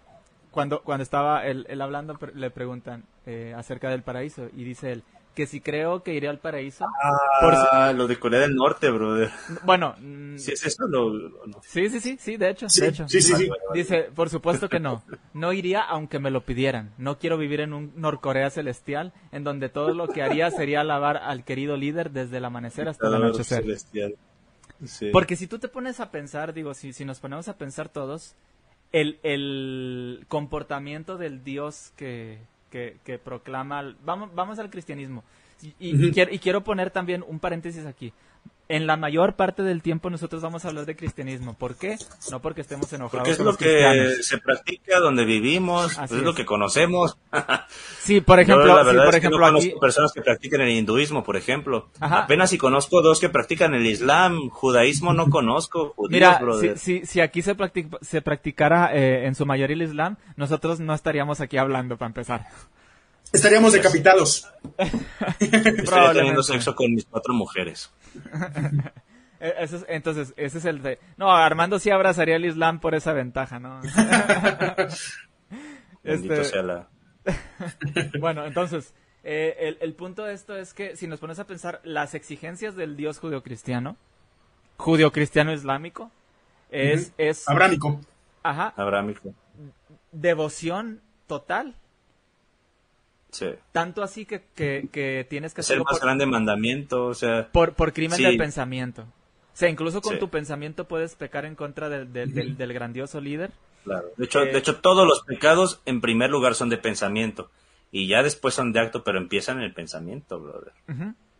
Entonces, Aún, este, si, no, pero aún si son, aún si son pensamientos del momento, porque digo, hay, hay pecados que, que se puede cometer así como, como caídas, vamos a decir, como deslices, como resbalones, pero, pero en algún momento están primero aquí que acá, bro. Bueno, pero ahí te va. Si nos vamos a, a- va- va- vamos a vamos a, a citar la Biblia un poquito, ¿no? El Sí. Antiguo Testamento te, te, te condenaba por, por fornicación. O sea, el, el que se acueste con, con, el, hom- con la mujer de otro hombre está cometiendo con adulterio. el hombre de otro. Con el hombre, bueno, con, con la mujer de otro hombre está cometiendo adulterio. Dice, bueno, ok. Más adelante viene Jesús. Jesús en el y- Sermón y- del Monte y va dice un que- paso más allá. Dice, ustedes les dijeron esto, pero yo les digo que solamente si ustedes desean a la mujer de su prójimo, Ya fornicaron ya con ella en su fornicaron con ella en su corazón. O sea, Jesús dijo, vámonos más para allá. Órale, son pecadores hasta desde el pensamiento. A- a- Aquí, Yo digo que, aquí yo digo ojalá eso, eso contara porque entonces, o sea, eso contara en el sentido de que se sintiera lo mismo, ¿no? Porque digo, Es lo que que iba. sería, sí, así no conviene, bro. Paréntesis, todos aquellos que han visto porno, y, y es una creencia que... Ya se cogieron a Khalifa. Jehová- Exactamente, exactamente. Los testigos de Jehová creen que ver porno es fornicación. Sí, sí, sí, de Sí, hecho. los evangélicos también. No, peor, los testigos de Jehová creen que si tú ves una, pele- una película eh, de violencia, es como si estuvieras invitando a unas personas a pelear dentro de tu casa. Así lo ven. Sí. O sea, es así. Dicen, eh, y el ejemplo que ponen me da mucha risa porque dicen, dicen, ¿por qué ves, por qué ves este películas violentas? ¿Tú sabes que Dios odia la violencia? De hecho, hay un texto que dice que Dios odia la violencia. Y que va en contra de todo el Antiguo Testamento. Entonces dice, dice, ¿tú, tú, tú, tú invitarías a tu casa a dos personas o a personas que estuvieran, que fueran violentas. Dice, entonces, si no lo harías, ¿por qué ves, por qué dejas entrar mediante la televisión eh, contenido violento a tu hogar? Te ponen así. Yo sí los invitaría. Imagínate, güey, una pelea de Robocop de contra pelea, Terminator en tu sala. Yo, yo- yo armaría un Robocop contra La Terminator. primera la regla sala. del club de la pelea es que nadie habla del club de la pelea. Entonces, no, ti- tienen su manera, digo, de, de, de, de interpretar la Sí. Biblia. Entonces, no, si nos, habla- si nos ponemos a hablar, hay que hacer un, un capítulo de los testigos de Jehová. Porque Sí. independientemente de las reacciones que yo, que yo estoy haciendo en mi canal, porque Sí. estoy haciendo, estoy empezando una serie de reacciones a Caleb y Sofía, que están bastante interesantes. bien, bien. Caleb y Sofía son dos personajes que usan los testigos para adoctrinar a los niños, por quien no sepa. Eh, Sí. Lo pueden ver como quieran en el canal. Segunda, puede que voy a hacer algún video hablando sobre los testigos de Jehová de- de mi eh, desde mi experiencia, curiosidades sobre los testigos de Jehová, la plática que tuve con, Armand, con Armando en, en, en su, en su página de, de, de- Armando Skitrowski, eh, lo que nos pueda decir Julián, y aún así nunca vamos a terminar de decir cosas sobre los testigos porque son tan particulares y tan peculiares. son tan peculiares los testigos que tienen muchísimo que, que hablar. O sea, y... y- Las doctrinas también estaría bueno describirlas, bro. Ujú. O sea, Y los cambios que ha habido con el tiempo, de que las, las de diferencias pronto... grandes que tienen con grupos como los católicos, por ejemplo, o con los evangélicos. O sea, por, e- como el caso más emblemático como que es el el- de Jesús, bro. como el O sea, caso que- de, de que los, de que los testigos sí creen en los dinosaurios. Ah, claro. Ah, cierto, cierto, cierto. Ahí está el dinosaurio de Noé. En la, en la- en la Biblia de, de- en la Biblia verde de los testigos. Aquí está la, la versión gráfica. Sí. Ahí está, ahí está. Los testigos. Ya se materializó. En el, en el mapa pusieron un dinosaurio. Y yo Es- soy es de- igualito, es que igualito, Ahí está. Es igualito. Hasta ve, ve la cola, es igual. Está bien, entonces, este, digo, al final, eh, volviendo a la frase, el, el, las, los requerimientos de- del Dios, del Dios de Abraham, para, para no decir tanto, eh, son muy parecidos a, a, a Kim Jong-un. Bueno, eh, eh, este, Cliff Hitchens se refería Sí. al padre, ¿no? Al padre de Kim Jong-un. Este, y Kim Jong-il. Sí, ándale él. Y decía, a- aquí prácticamente tú puedes vivir eh, bien mientras rindas devoción al líder. Tú, Claro. es vivir en un mil- 1984 en la vida real. Y de hecho lo citaba mucho. Hitchens era fan. Ah, de hecho, se era- me pasó era- eso de que, de que él, él hacía obras sobre Orwell, brother. Hitchens era, era, Tiene un libro muy bueno. Sí. ¿Por qué importa Orwell? ajá, y de hecho, de- ándale, de hecho, Orwell. hay De una hecho, cosa. Por eso, por eso los de herejes pusieron por qué importa Hitchens. Por el Claro, libro de Ajá. Bueno, Sí. eh, Hitchens era, haz de cuenta, fangirl de, de, de Orwell. Tan, tanto así. De hecho, en, en el libro, yo el libro de, de Rebelión en la Granja lo leí pre- porque me lo prestaron. Y de hecho, a- a- en la parte de atrás estaba un comentario de Hitchens sobre ese libro. Dije, wow, estoy leyendo un comentario de Hitchens sobre un libro. de- mojaste. de- Ay, entonces, imagínate, o sea, a ver, ta- tan, tanto le, le gustaba la obra, porque realmente, o sea, tú ves la obra de las obras de Orwell, y de hecho estaría bien hablar de él en alguna ocasión. Eh, este, bueno. eh, la- las obras de, de Orwell aplican todavía hoy en día. Más que nunca, yo Claro. creo. Sí, sí, sí. Aplican Ay, muy bien, caray. aplican muy bien y, y realmente vale la pena. Ay, Quien no haya caray. leído a George Orwell, léase por favor. Para empezar, bueno, pueden empezar con lo que quieran. Niñas Mil- feministas, léanlo. 1984 o La rebelión en la granja. Cualquiera de los dos, cual- con cualquiera que empiecen, léanlo. No, no tiene pérdida, están buenísimos, te enganchan a la Todos son primera. iguales, pero algunos son más iguales que otros. Así es. Todos los animales somos iguales, pero algunos son más iguales que otros, Así decía. es. Entonces, eh, bueno, ahí se lo dejamos de tarea para que sepan de dónde viene. Sí. Eh, entonces, sí es muy importante esta, esta frase porque al final, la, la, ¿qué, es lo, cu- ¿qué es lo que se, nos, que se nos promete al final? Estar viviendo en, un, en una vida eterna, rendiéndole pleitesía a, a un líder que Por no necesita eternidad. ser adorado por toda la eternidad. O sea, no, gracias, pero no. Fíjate, te voy a confesar una cosa. Cuando era cristiano, en algún momento sí me convencí de eso. Dije, ah, sí, adorar a Dios es lo mejor que hay acá. Pero de vez en cuando sí, sí me venían ese tipo de pensamientos de que, ¿y esto es todo lo que va a haber en el cielo? Luego después yo decía, no, es que eso es blasfemia, eso es malo y eh, adorar a Dios es lo máximo.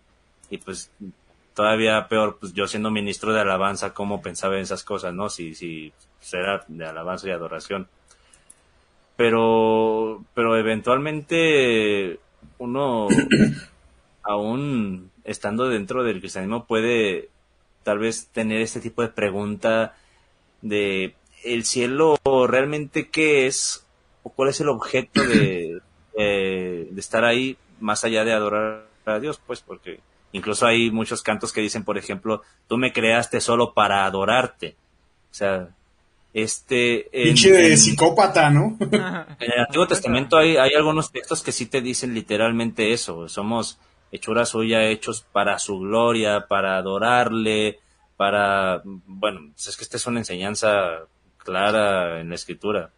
Sí, El- sí, sí, de hecho, o sea, prácticamente es, como dices tú, es el mandamiento es, más el, importante. es el mayor mandamiento. Así es. Y el mayor pecado precisamente es no cumplir ese mandamiento, brother. prácticamente. Y, y este Hitchens hablaba mucho acerca de las necesidades humanas de Dios, o sea, qué casualidad que, que, que- que es tan humano, pues a final de cuentas. Bueno, no Bueno, sé. ah, y quiero, quiero cerrar las frases con una que a mí me, me encanta, me encanta. Digo, todas me encantan, pero esta quisiera, la, us- la usaría de, de cierre para, para esta sección, que es cuando él estaba en, en un debate hablando de, de sus hijos y dice, te diré algo, si me pidieran sacrificarlos para probar mi devoción a Dios, si me fuera pedido lo que a todos los monoteístas les piden, esos que admiran al hombre que dijo, sí, voy a destripar a mi hijo para, para demostrar mi amor a Dios, yo diría, no, jódete. Ajá. Eso, es, lo que, eso es lo que dijo. fuck No, you. fuck you, dice. Ahora me hiciste pensar en el dilema de Utifrón, bro. Sí, entonces, entonces, prácticamente, o sea, ningún, ningún, ningún dios vale como para sacrificar a tu propia, a tu propia gente, ¿no? O sea, es como, eh, me hiciste pensar en algo de San Agustín. Sigue, sigue hablando y ahorita te digo, brother. sí, eh, realmente, realmente, eh, lo preocupante, como dice, como, como dice Hitchens, es que hay gente que sí está dispuesta a hacer eso que hizo Abraham, ¿no? Eh, sacrificar a su hijo para, diferencia de que no se aparece el ángel de Jehová a decirle, hey, no lo hagas, todo Ajá. era una prueba.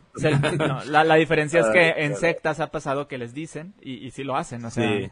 Pues, en el Islam simplemente se ve mucho con, Sí. con los ataques suicidas. Me recuerda a un chiste donde hay un meme que está un niño y la mamá le está poniendo bombas alrededor y dice, mamá, no quiero ir a la escuela. Es, es un chiste de Islam. Y la mamá dice, no te preocupes, es el último día. qué triste, vato. No manches. No, miren, yo les voy a decir una cosa de algo que leí en La ciudad de Dios de San Agustín. Él está hablando en este, en este fragmento sobre el suicidio. Y él, él da sus razones por las cuales considera que el suicidio eh, no debería practicarse. Y te dice, no, pues que la Biblia dice no matarás y cuando te suicidas pues estás matando a alguien, a ti mismo. Empieza a dar toda la argumentación, ¿no? Pero llega un punto en el que habla acerca de las mujeres que son violadas. Y que una mujer que cuando el imperio romano estaba cayendo, llegaban los bárbaros y obviamente en toda guerra siempre hay despojos, siempre hay este, hay rapiña, hay abuso sexual y pues no fue la excepción. Entonces, dice que había unas mujeres santas que habían decidido suicidarse antes de que llegaran los hombres bárbaros a poseerlas por la fuerza. Entonces, él habla acerca de la posibilidad de que, de hecho, qué bueno que estoy diciendo esto porque voy a hacer un video acerca de eso más adelante, ¿eh? por, por un temita que tienen ahí con unos pastores. Bueno, este, habla acerca de la posibilidad de que estas mujeres no se hayan ido al infierno, porque ellas, este, estaban buscando no ser mancilladas, pero él también desincentivaba que hicieran un acto de tal naturaleza, porque decía lo siguiente, que fueras a sufrir una agresión sexual era algo incierto, o sea, aunque es algo probable, es algo posible, no es algo que esté comprobado de facto ya, porque bien puede ser que, por mínima que sea la posibilidad, que pase algo y que no te mancillen así, ya sea porque te perdonaron o porque te escapaste o lo que sea, pero hay más posibilidades. En cambio, ponerle fin a tu propia existencia, en caso de que lo logres, es un hecho cierto. Entonces, ¿cómo vas a, tomar una decisión tan drástica poniendo más prioridad en aquello que es contingente, que es algo que bien puede pasar o que podría evitarse, algo que no tiene una certeza absoluta, algo potencial. ¿Cómo ponderas eso sobre lo que es cierto, algo ciertísimo, que es que te quitaste la vida? O sea, en este caso, si hablamos de Dios, Dios sería lo potencial, o sea, porque te digo, poniéndonos como un poco del lado del creyente y viendo cuál es la, la razonabilidad de su fe, eh, podríamos llegar a cierto consenso de que es una probabilidad, o sea, es una posibilidad, que es una posibilidad que consideramos más improbable, bueno, pero deja, dejas ahí como esa categoría de posibilidad, ¿no? Pero en cambio, sacrificar a tu hijo es algo cierto, es algo que, una vez hecho no hay forma de deshacerlo.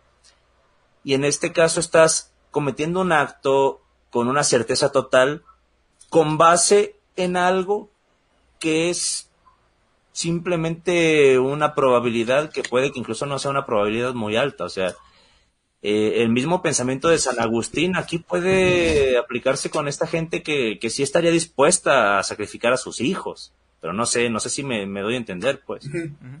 Así es.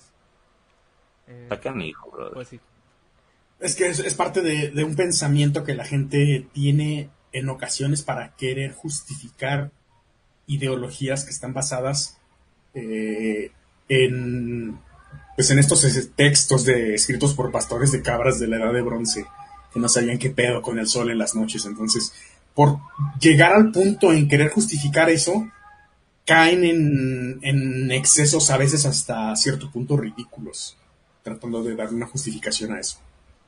Tal cual. Entonces, da para pensar, da mucho para pensar eso. Eh, este Julián tenía eh, una algo que comentarnos acerca de la disertación. Claro. los jinetes, ¿no?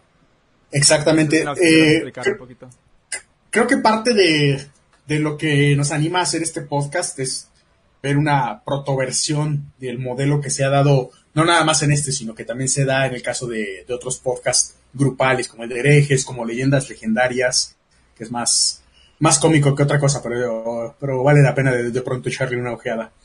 En algún momento, en 2007, hubo una reunión que se transcribió para hacer un libro, y incluso si gustan pueden buscar el video en YouTube, que se llamó Los jinetes de, los cuatro jinetes. Del apocalipsis. Eh, del apocalipsis. Gracias a esto yo me puse en mi blog por eso el quinto jinete, por querer como darle una continuidad a esa idea del pensamiento crítico. Esta disertación de los cuatro jinetes, hablando como lo diría eh, eh, Isaac Newton, es estar parado en los hombros de gigantes. Por eso es que, yo me puse ese, nombre del quinto jinete.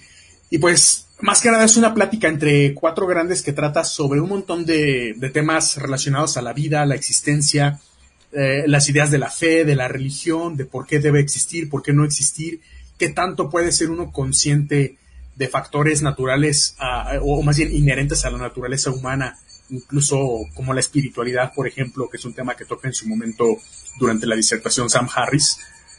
Y es bastante interesante. Eh, eh, otra cosa que es interesante es que también pueden ir viendo la progresión de la, la, forma de hablar y la mente de Hitchens de cuando empieza a cuando ya lleva cuatro o cinco whiskies encima.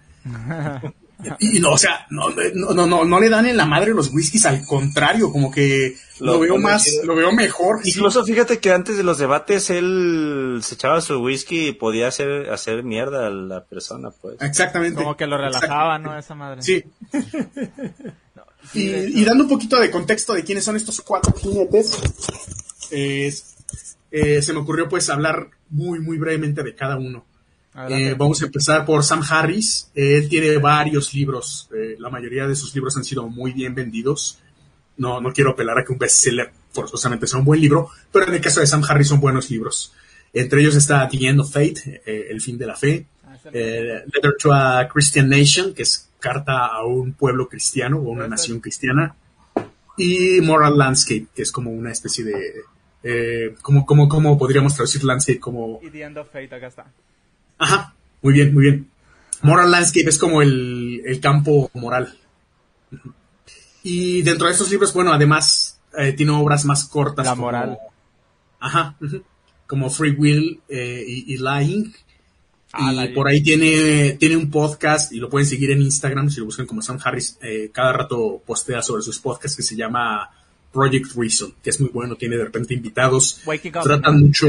Ah, Waking Up, sí, sí, sí, es cierto. Project Reason es como la, la fundación y Waking Up es parte eh, de... Empezó con Project, Reason y, y, luego ya, ya se fundó bien como Waking Up. Es que tiene... Ajá. Este, se llama eh, Waking Up y, y, su podcast de... De, hecho, acaba, de acaba de sacar un programa con Ricky Gervais. Muy bien. Unas, llamadas, unas llamadas telefónicas con Ricky Gervais y son, ah, Los están vendiendo, eh. Eso sí es un negocio. Hay una, una, una cosa, una, una, peculiaridad que quiero comentarles. Eh, eh, Sam Harris se, una de las cosas por las que se, eh, ¿cómo se dice? Se destaca es por, por, las, las, meditaciones guiadas, ¿no? él, él, él, es un neurocientífico, el cual estuvo muchos años yendo a, cuevas budistas y todo este tipo de cosas para practicar la meditación, ¿no? Entonces, eh, él creó un programa de meditación guiada donde dice que se puede ser espiritual sin ser, sin ser creyente, ¿no? Eh, y él dice, una, una, de las cosas que me, que me llama la atención y por eso se los quiero comentar, él dice, eh, yo sé que este tipo de, de, información es muy, muy útil para mucha gente y yo sé que no todo el mundo puede pagarlo. Entonces, si no tienes, si no puedes pagar el servicio, mándame un correo y te puedo dar un, un año de, de acceso a, a, la meditación. Entonces yo en ese tiempo lo había escuchado, pero, pero no tenía pues como que para pagarlo, ¿no? Entonces me acuerdo que, que puso un, como un preview en su, en su, en su Facebook, lo escuché y dije, esto está buenísimo. Le escribí, oye, qué bueno está, lástima que no lo, que no lo puedo pagar. Entonces me comenta alguien así de, de su público, pero Sam Harris te, te dice que, que, que, le mandes un correo si no lo puedes pagar. Y dije, órale, me metí a su, a su página, le mandé un correo y al día siguiente ya tienes acceso por un año a, la, a la aplicación y estuve usando la, aplicación de Waking y, la verdad es que la verdad es que se las recomiendo bastante. Son son como son como meditaciones de, de 10 o 20 minutos. Tú escoges el tiempo en donde todos los días este tú te sientas cierras los ojos o abres los ojos y, y, te relajas. De hecho la sensación, y eso lo ha dicho Sam Harris, o lo han dicho otras, otras personas, la sensación después de meditar es la misma sensación de las personas que oran a Dios. O sea, terminas con esa, con esa carga como que tú ya ah, eh, echaste tu carga en otro lado, ¿no?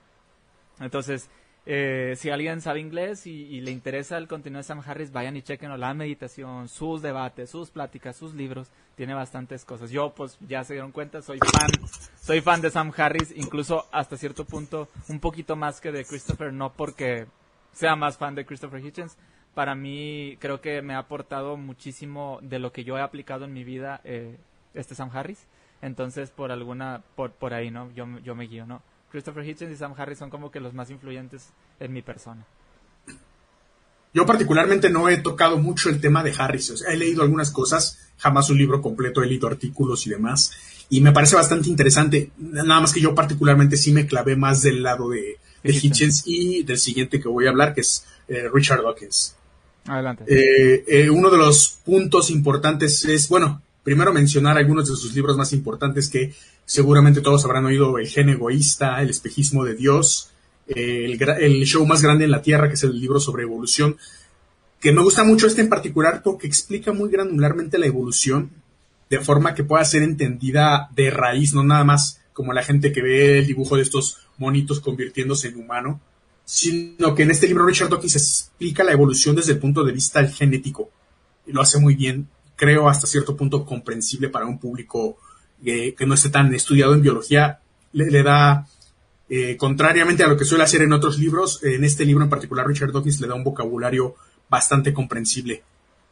Y, y, dado esta misma parte que tiene él como biólogo evolutivo y que ha desarrollado teorías con fundamentos bastante fuertes en la actualidad, obviamente va de la mano con, con ir en contra de las enseñanzas religiosas. Tiene por ahí un programa en televisión que pueden encontrar en YouTube que se llama eh, La raíz de todo mal y habla sobre cómo la religión pervierte la mente de la gente para hacerlos creer en cosas, para tener fe, para no hacerlos cuestionarse pues las cosas que tienen alrededor, la, existencia, el mundo como tal, y que por eso le impregna como tal de, una ignorancia que lleva a la maldad a largo plazo.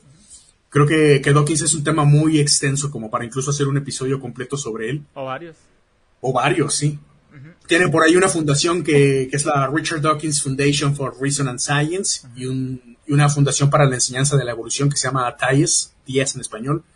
Y pues también tiene, tiene trabajo bastante interesante a lo largo y ancho de, de todo este tipo de pensamiento.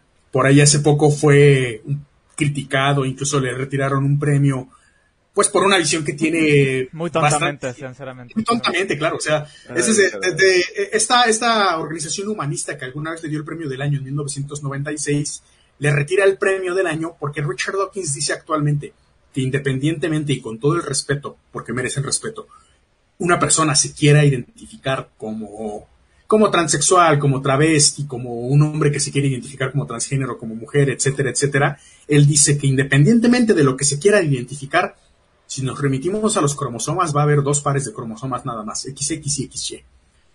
Sí, tiene razón, biológicamente hablando. Yo, no voy a tocar el tema social porque por, ni me gusta tanto ni, ni es algo en lo que esté versado. Desde el punto de vista biológico, Richard Dawkins tiene razón. Existen esos dos pares de, cromosomas, así funciona la gametogénesis humana. Y pues lo que él estaba diciendo es que, y, lo aclaró eh, en su momento, dijo, con todo el respeto que merecen las personas que se identifiquen como lo que quieran, pero pues son dos cosas las que existen, ¿no? Y, y a raíz de eso se le vino la, esta generación woke encima, se le retira el premio de humanista del año y creo que Richard Dawkins es un poquito como Liam Gallagher, ¿no? Al final le termina valiendo madres que, que le retiren el premio y hasta lo presume. Uh -huh. Y, y, y pues esa es parte de su, de su idiosincrasia y de su forma de ser. Entonces, a, al final de cuentas, eh, le, le, plantó cara a toda la, la, el movimiento woke que existe actualmente y creo que también eso tiene su propio valor. Oye, yo he visto que cuando se habla acerca de woke, mucha gente se ofende, ¿no? Eh, yo, la yo, la verdad, yo, yo, la verdad, yo nunca, nunca he, me he metido así a, a fondo en cuanto a ese, a ese término woke, pero sí lo he escuchado que lo dicen y, y he escuchado también que mucha gente se ofende, ¿no? Eh, es que la gente se va a ofender hasta porque si yo en este momento tengo algo en la mano, digo, no sé, este, cerveza modelo, la gente se va a ofender porque dije eso. Siempre va a haber quien encuentre un motivo para ofenderse por cualquier cosa. Uh -huh. Claro. Y eh, el, bueno, aparte de Hitchens, que es de quien se ha tratado todo el episodio, el siguiente jinete de esta disertación, que es con el que cerraría eh, esta parte, fue Daniel Dennett. Él es el autor de, de, Darwin's Dangerous Idea, que es la idea peligrosa de Darwin, y Breaking the Spell, Rompiendo el Hechizo, entre varios otros libros. Eh, es eh, un, me parece que de las personas más tranquilas que podemos encontrar dentro de este movimiento del nuevo ateísmo, a pesar de que sí es un, un activista, eh, es una persona bastante tranquila, bastante accesible. Por ahí tiene un proyecto muy interesante que es por lo que yo lo destacaría, que le llama el Clergy Project. Y es Oye, una organización... Se, sí. está, se está quedando dormido Armando. es que con Daniel Dennett suele pasar, pero, pero vamos a cortarlo rápido. Eh, no, es que finalizo el punto. Sin dormir, sí. Con la idea de que Daniel Dennett tiene este Clergy Project, que es una organización que apoya, eh, particularmente en Estados Unidos, a gente del clero que ya no desea pertenecer a esta organización, incluso ya no creen en Ah, Dios, sí, y que pues tienen problemas para, para integrarse a su comunidad. Esa es la parte destacable que yo pondría tienes, tienes ahí unas personas que toda su vida estuvieron viviendo Metidas, claro. algo en lo que ya después no creen, pero No nada más en clero católico, sino en general Sí, en los protestantes, ideología. porque los católicos hasta cierto punto hay ciertos problemas que no tienen, como por ejemplo el celibato hace que no tengan, al menos a nivel oficial, una familia compuesta por hijos, mujer, bueno, y los pastores evangélicos o algunos líderes de otras de otras religiones si están casados y tienen sus hijos. Y en algunos casos eh, pues está complicado que dejes el sustento porque no nomás te quedas tú, se queda tu familia también sin, sin recibir lo que recibían. Entonces está complicado, brother. Creo que hasta estaría interesante que, que Dennett extendiera este apoyo a ex miembros de los testigos de Jehová que una vez que quieren dejarlo sufren el peor ostracismo que existe. O sea, te Yo practican el asesinato social dentro de su grupo una vez que quieres dejar la, la organización. De hecho, de hecho el, el- bueno, ya hay alguien que lo hace, ¿no? Este se llama Lloyd Evans. Ah, Lloyd Evans, claro, sí. Lloyd Evans, él, él es un activista eh, que, se, que se especializa precisamente en las personas que, que salen de los testigos de Jehová y en, y, en, y en hacer activismo en contra de los testigos de Jehová, ¿no? Él prácticamente todo, cada semana sube dos videos hablando de, de lo que dijo el cuerpo gobernante de los testigos de Jehová, eh, dando su opinión sobre eso. Tiene una biblioteca enorme de literatura de los testigos de Jehová. y- o sea, y cuando digo li- biblioteca no es nada más lo que se, se publica hoy, sino publicaciones y anuarios. No sé si conozcan por ahí, pero los testigos de Jehová tienen anuarios. Esos anuarios eh, hablan de todos los logros que, que tuvo la organización de los testigos da- ese, ese año, ¿no? Entonces tiene, tiene anuarios de, de años, de hace 30, 40 años y, y sabe muchísimas cosas. Él te dice, ah, mira, en el, en el anuario tal, y te saca el libro y te lee exactamente lo que... O sea, lo tiene todo bien organizado, es una persona muy, muy culta y que precisamente se, se, se dedica a eso específicamente, ¿no? Tiene su libro, The Road to Apostate, el, el, el apóstata resplandeciente, podría traducirse. Sí, no, no, no lo he leído, pero sí, sí le tengo ganas a ese libro. ¿eh? Este, bueno, eh, ¿qué, qué más? ¿Qué más se nos queda? Bueno, eh, Armando y, y yo teníamos también que hacer algunas como... ¿Ibas a decir Los algo más? No, fíjate, eh, pues sobre los jinetes básicamente era eso, como, como dar un background de quiénes eran, lo que hicieron en esta disertación, que más que hablar de ella me gustaría invitarlos a que o consigan el libro o la vean en YouTube, dura aproximadamente dos horas, y pues que es la, es la base de que hagamos este tipo de cosas y que, que en algún momento pues escribamos al respecto y demás. Así es. Hay una cosa, Armando, y de hecho, eso lo quería comentar contigo ahorita que estábamos hablando, de hecho, aprovechando que, que Julián está hablando de los cuatro jinetes, en la plática que tuve con, con, con Félix de, de Cree y Piensa, Eh, ajá. Él me dijo, yo tengo un problema, dice, yo respeto a, a los ateos filósofos que, que aportan algo, y, él dice, pero los nuevos, los nuevos ateos yo creo que no aportan nada, y me citó a Christopher Sí, sí Hitchens, me, me citó a Sam Harris, me citó a Daniel Sí, Dennett, me- de los Richard cuatro. Dawkins, o sea, me dice, yo creo que tengo un problema con ellos porque ellos no aportan nada, y yo digo, ¿en qué sentido crees que no aportan nada? O sea, realmente te- ponte a pensar y, han aportado muchísimo más que incluso filósofos que se han puesto, porque hay filósofos que, ok, escriben y, y dan su aportación filosófica y todo, pero estas personas dieron un paso más, no nada más de aportar, porque literatura de ellos hay muchísima. No nada más aportaron, dieron la Este, cara, plantaron la Hitchens cara y- escribió, escribió como 30 libros, brother. 33, 36, algo así. Ajá. y sobre ideas muy fuertes que fue cri- Sí. altamente criticado con el de la madre Teresa el de la, Ah, sí, la posición brother, este cómo se la llama en español está- de missionary Ay, no me acuerdo. ah, La, la posición del misionero. la posición del misionero se llama así y habla sobre sobre el fraude de, de, de la de la madre Teresa entonces este so- so- son temas por los cuales él fue muy criticado Sí. y de hecho debatió contra católicos contra judíos Sí. contra A todo no, el mundo, no sé si contra ¿verdad? contra musulmanes eso sí no me acuerdo No, no creo que no. no verdad No, Bueno, pero sí va mucho al. Islam. contra protestantes, contra, contra muchos. Sí criticaba muy fuerte al Islam. De hecho, él tuvo vivencias Sí. dentro de, de- Ujú. de- con esa cultura. O sea, entonces, de hecho, lo, lo, lo- él lo explica en varios de sus libros, también en este. Lo explica. Y, y al final eh, me llama mucho la atención porque muchos tratan de decir, es que el nuevo ateísmo no aporta nada. Y digo, hay que ver un poquito más allá, ¿no? Gracias a, todas estas personas, eh, es que también lo, lo ven que no aportan porque ellos son los causantes de que muchos de nosotros hayamos, hayamos salido de la religión. Entonces, para ellos... No, pero también yo, yo, te voy a decir cuál es la lectura que yo hago de esto. Eh, no lo digo solamente por eso que comentó Félix, sino por, por cosas que he escuchado que, dicen muchas personas. Como, por ejemplo, Javier Santaolalla de Date un Blog o este Enric de Adictos a la Filosofía han, han comentado mucho esto de que especialmente Dawkins es como muy muy agresivo o a veces hasta intolerante con la forma en la que comunica las cosas, ¿no? Por eso yo que es Liam Gallagher de los científicos. Sí, yo, yo, creo que yo creo que en gran parte que digan ese tipo de cosas como eso de que no aportan se verá influenciado por por este aspecto de Dawkins. O sea, yo, yo creo que, yo creo que eso tiene que ver mucho. Pero... Y, yo, y yo, ¿sabes qué? Yo, yo todavía estoy totalmente en desacuerdo con lo que dice el de Date un Blog, con lo que dice Adictos a la Filosofía, porque hay un representante eh, del ateísmo que planta cara fuerte y sin censura contra el teísmo, cuando el teísmo lo ha hecho todo el tiempo. Y esa es la actitud del bullying, ah, ¿no? El bullying eh, hace bullying, hace bullying, hace bullying, hace bullying, abusa pero cuando le dices, no, tú estás mal, se siente agredido. Entonces, Richard Dawkins lo que hace es ser, ser firme. Y no importa eh, eh, lastimar sentimientos ni nada. Dice, es que, es que Richard Dawkins es así y, y lastima.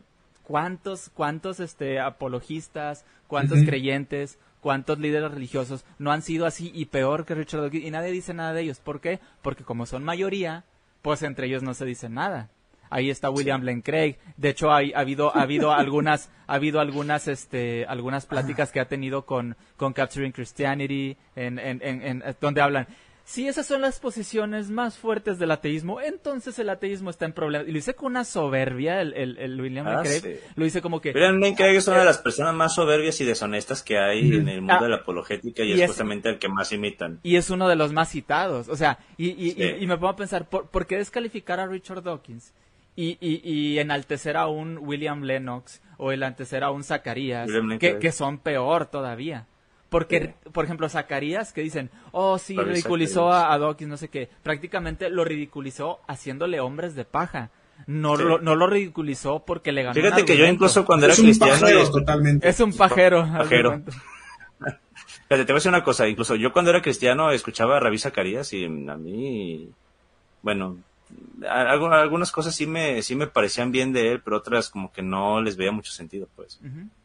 Pero sí, el, tema este del, de los apologistas como Lane Craig, es que no sé, bro, Lane Craig sí es como, no, yo, yo creo que lo, yo creo que el tipo sí está sobrevalorado, brother, pero también ponte, a, pero ponte a pensar también que, que de alguna manera necesitan una afirmación o una validación de sus ideas, porque ponte a pensar, ¿por qué para empezar, mm, tengo esta muletilla de para empezar, bueno, eh, ¿por qué le ponen razonable fe a, su página? ¿Por qué tienen que estar diciendo que dan explicaciones racionales o razonables de la fe? ¿Por qué tienen que estar enfatizando en cada momento que pueden que están haciendo algo razonable? Porque de fondo sienten que hay una amenaza desde la razón hacia su fe. o sea, ¿por qué los apologistas tienen éxito? Porque hay crítica y porque de alguna forma eso les hace sentir inseguros, brother. Y ante esa inseguridad tan grande que se les produce por la crítica y por el uso de la razón, es que se levantan estas personas que son los apologistas y están cubriendo ese hueco como como decía Edgar Pacheco, pues es un hueco que existe ahí para que los que ya son creyentes se vean reafirmados. Pero ellos básicamente están ahí para predicarle al coro, brother, porque ¿quién más, ¿quién más les cree? Sí, al final, entonces, por eso cuando se habla de, de, Richard Dawkins, y no es por defenderlo, pero dices, están buleando a una persona que, que está, de hecho, él ha hecho más, más bien a muchas personas que, cualquier otro. Incluso que la fundación que, lo, que lo censuró, o que lo quiso censurar. Él, él una cosa, es ese premio, ese premio para mí no tiene ningún valor porque en el momento en el que te pueden retirar el premio retroactivamente, entonces, ese premio en realidad, ¿de qué sirve, bro? Es como el Grammy, es un premio sin ningún valor. Ándale, haz de cuenta. O sea, al final, o sea, al final lo premiaron por algo que ya hizo, no se puede deshacer eso que ya él hizo. Entonces, o sea, si él se ganó un premio fue por algo en específico. Les, ay, pues le quitamos el premio. ¿Ya qué? O sea, eh, realmente lo... ¿Qué sirve? Ajá, lo, lo que él ha, hecho, sobre todo con su propia fundación, es ayudar a gente, ¿no? Ayudar a gente a salir del pensamiento mágico y, y abrazar la, la, ciencia, ¿no? Si esa visión woke que de repente tienen algunas organizaciones, este tipo de que te doy el premio, te retiro el premio, de repente se pasara a la FIFA, por ejemplo, de pronto no sé cuántos premios no le quitarían a Maradona, ¿no? Ya sé. Y eso no va a quitar el gol que le hizo a Inglaterra y eso no va a quitar el mundial que ganó. Sí. Claro. Y no es lo mismo como cuando le quitan a, a, un, a un atleta una, una, una medalla, por porque le, le, detectaron que tenía drogas. En este caso, legítimamente, Richard Dawkins se ganó ese premio sin esteroides, sin nada, y, y, se lo quieren quitar por algo que pasó en 2021, que es una estupidez, pero bueno.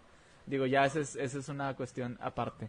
Ahora, eh, para, para ahora sí darle casi finalización al podcast, tanto Armando como yo teníamos pues pensado algunas cuestiones de cómo va, ya vieron más o menos cómo, cuál es la estructura del podcast. el Ajá. Eh, es que me quedo dormido aquí mientras Ajá, el tratamiento de los temas, que eso, eso pues Armando nos va a explicar un ratito, y al final yo voy a estar explicando el objetivo del podcast a futuro. Entonces, no el sé. el tratamiento de los temas es eh, la forma en la que abordamos los temas aquí en el, en el podcast. Entonces, eh, quiero. Es que tengo aquí una idea que ya les había comentado antes de, de conectarnos, pero no quiero que se me vaya a olvidar. Quiero que sea como una charla fluida como lo que hemos estado haciendo ahorita, pero también me gustaría que hubiera ciertos momentos en los que reaccionáramos a algunos videos o o algún contenido que veamos ya sea en Twitter, en Instagram, en Facebook o en YouTube. Si ven algo eh, interesante nos lo pueden mandar. De sí, y aquí nosotros podemos ya sea reaccionar por primera vez o en el caso de que ya los conozcamos, simplemente comentarlos. Pero estar viendo qué es lo que, qué es lo que hay por ahí en, en la red, en Internet. También en caso de que haya dudas o preguntas, háganlas y acá podemos desarrollarlas, eh, podemos dar acá una perspectiva, no sé, creo que esto, esto puede ponerse interesante y quisiera aprovechar las bondades que nos da la tecnología para eso, como en el caso de que pues, estemos aquí como haciendo la llamada, pero al mismo tiempo poder estar viéndolo como una videoreacción, como si estuviéramos viendo a la Amores, carajo. no sé, pero creo que estaría padre porque hay mucho, hay mucho que decir respecto al tema tanto de las religiones como de los fenómenos sociales que van alrededor de estas mismas religiones o también sobre el tema del pensamiento crítico y las cosas en las que lo podemos aplicar. Y no sé, no sé. Hay, hay, muchas cosas. Perfecto. Y pues ya para, para finalizar, pues eh, en la navaja de Hitchens, eh, pues simplemente lo que, lo que tratamos de hacer es eh, enfatizar en que usemos nuestra razón y dejemos a un lado el pensamiento mágico, ¿no? Porque la mayoría de las personas hispanohablantes generalmente no se atreven a decir, bueno, las personas, los ateos que son hispanohablantes, generalmente no se atreven a decir que, que, no creen en Dios, ¿no? ¿Por qué? Por miedo a represalias, me ha tocado muchísimas veces, Armando también lo, lo ha visto, eh, que, muchos no se atreven a decirlo, ¿no? Prefieren quedarse como en el closet, ¿no? Como decimos por ahí. O no mostrar la cara también. O no mostrar la cara, de hecho, eh, pues ya ha pasado antes. Y, y, realmente eso es, ese es, el, ese es el, detalle, ¿no? E, el, el, el, miedo a las represalias muchas veces, no querer mezclar la, la religión o la no creencia, mejor dicho, con, con la... Mira, por ejemplo, Julián ya se ocultó porque no quiere que lo vean. Así es. Este, entonces, al final, eh, esto se trata de poder intercambiar argumentos, ¿no? estamos nosotros, están los creyentes, no queremos, eh, a, pesar de que nosotros estamos de un lado muy definido, no, nosotros no intentamos eh, satanizar ¿no? al, al, creyente. Digo, suena irónico, ¿no? Pero no queremos satanizar al creyente ni nada. Solamente queremos tener un espacio en el cual podamos hablar abiertamente de estos temas, eh, un espacio en el cual podamos eh, intercambiar ideas, poder pensar y preguntarle a la gente por qué creen lo que creen, ¿no? Al fin y al cabo. O sea, qué es en lo que creen y por qué creen ustedes que están en lo correcto, por ejemplo. Esa sería una buena, una buena forma de empezar una plática, ¿no? Porque cada quien tiene su, su, su forma, su manera de, de, pensar y de, y de interpretar su propia creencia.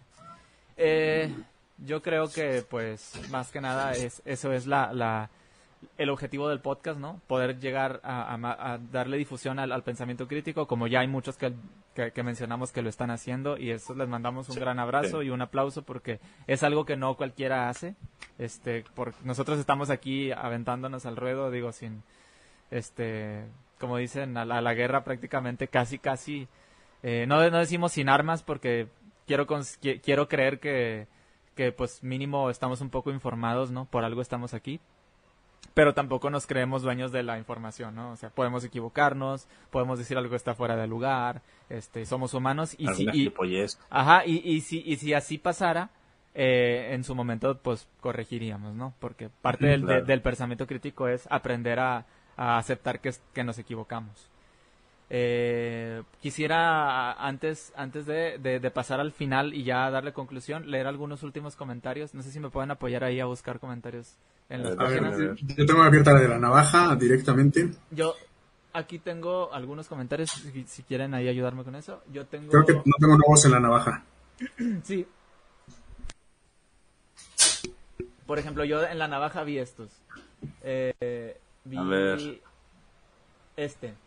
Fidel Sánchez Sarmiento nos comenta, los griegos tenían su concepto de belleza por la faz de un humano, claridad, empatía y simetría. Esta puede ser, esta puede ser aumentará con un pequeño lunar bien ubicado.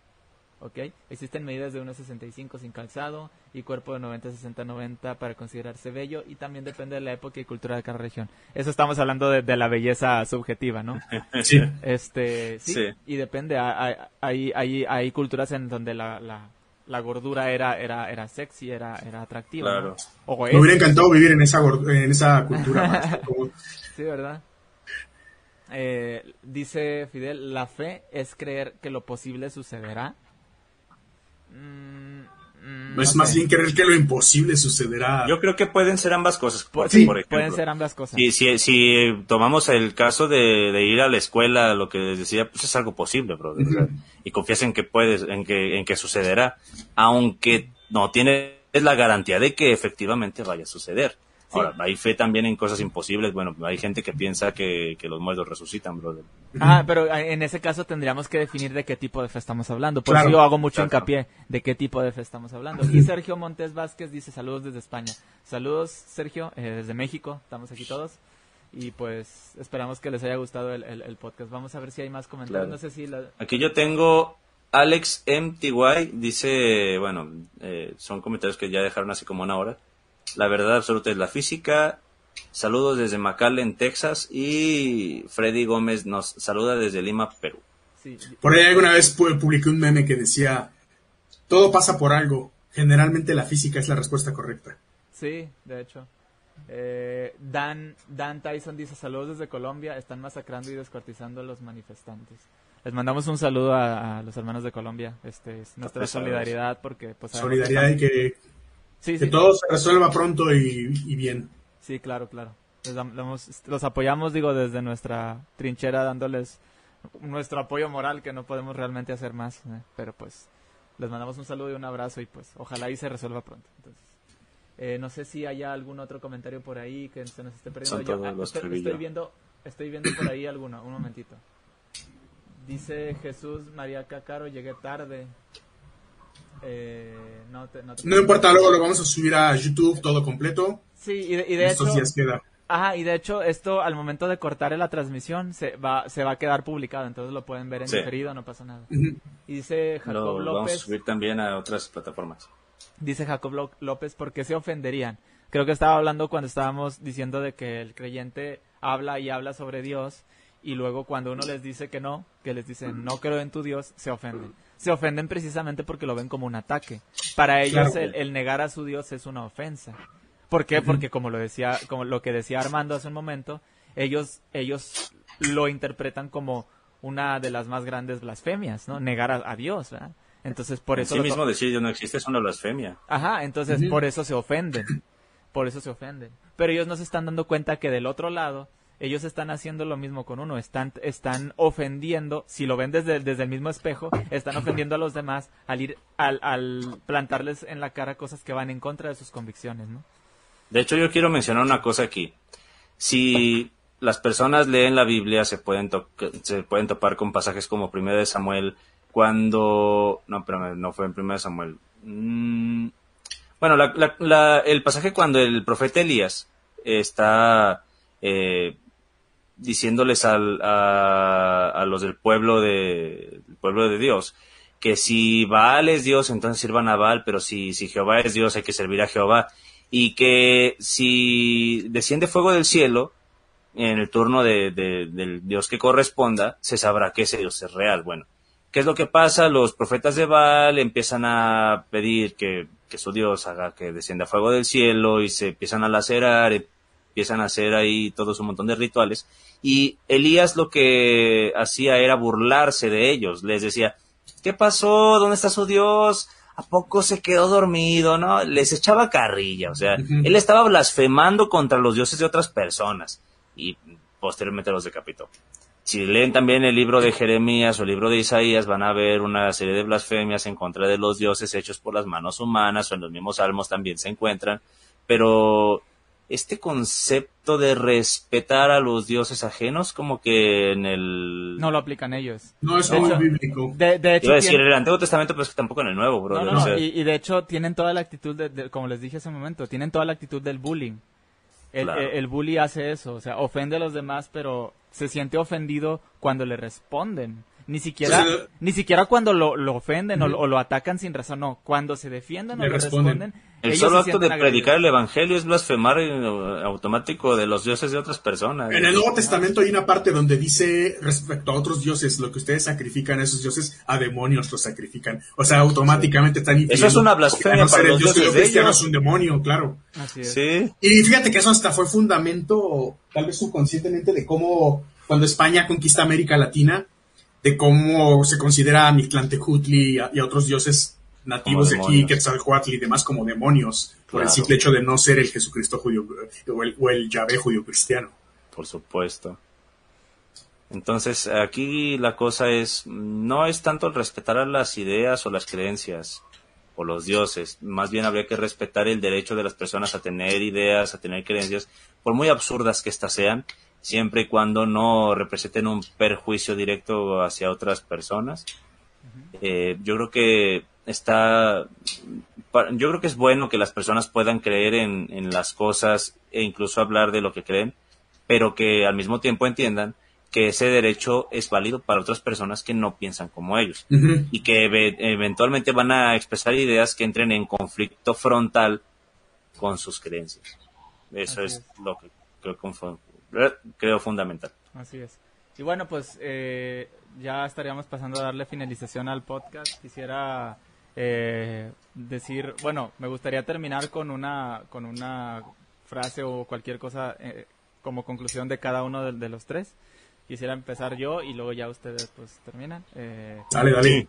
bueno, entonces, eh, pues primero, muchísimas gracias por, por aguantarnos las dos horas y cachito que estuvimos aquí hablando. Eh, teníamos planeado que fuera menos, pero realmente esos temas son tan extensos que no, no nos damos abasto, ¿no? Eh, Alan nos decía, oye, brother, hay que meter otra cosa porque va a quedar Va a durar como cortito". media hora, sí. Eh, Ajá. Sí, brother, le dije, no, brother, con esto vamos a durar Hay un una buen cosa, rato, hay una vas a ver". cosa. Si hubiéramos seguido el, el, el, el plan que teníamos, tal vez no hubiéramos durado tanto, pero empezamos a hablar de muchísimas cosas más y metimos más temas. Es que te dije que una cosa va llevando a la otra, brother.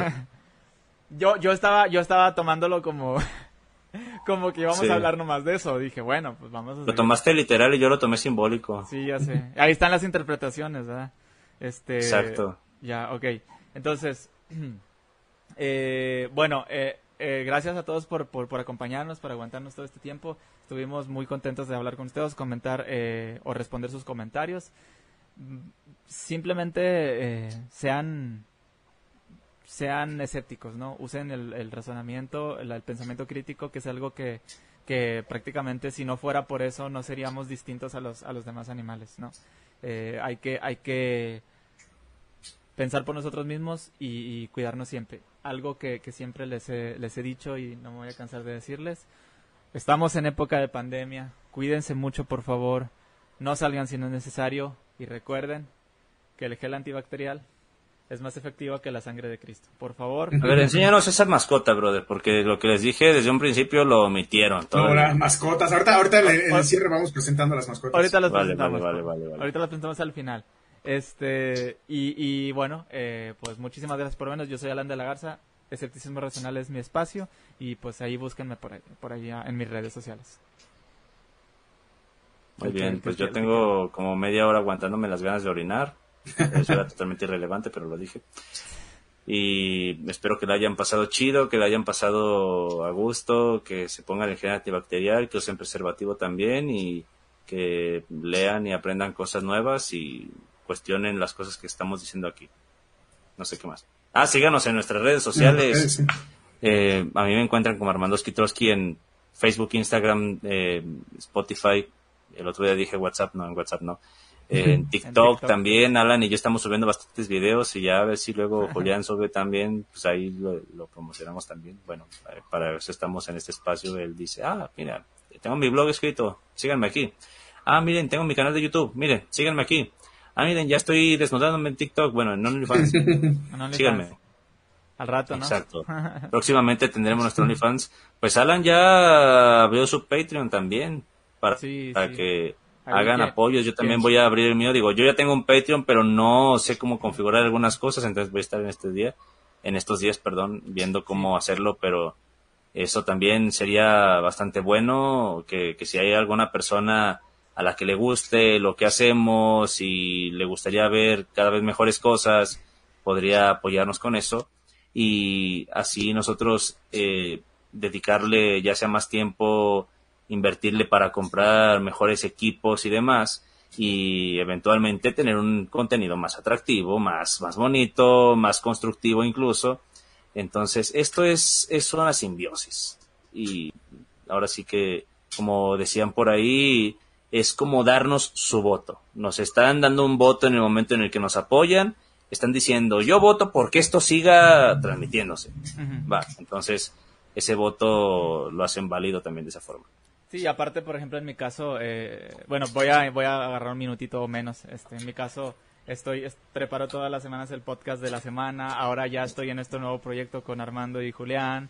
Este, y realmente dedico muchísimo tiempo a la semana. Yo sé que mis compañeros también, este, para, para hacer todo esto. Entonces yo digo, en algún momento me va a ser imposible dedicarle tanto tiempo yo creo que un apoyo monetario por parte de las personas que nos están viendo puede ayudarnos a no abandonar con eso. Ajá, a no abandonar esto que estamos haciendo porque realmente disfrutamos mucho hacerlo eh, queremos estar aquí eh, queremos seguir eh, pues difundiendo el pensamiento crítico y pues que que en algún momento no vayamos de repente a faltar uno de nosotros aquí no entonces Exacto. Pues, pueden patrocinarnos también una vida de, de deleites y excesos con cinco pesos.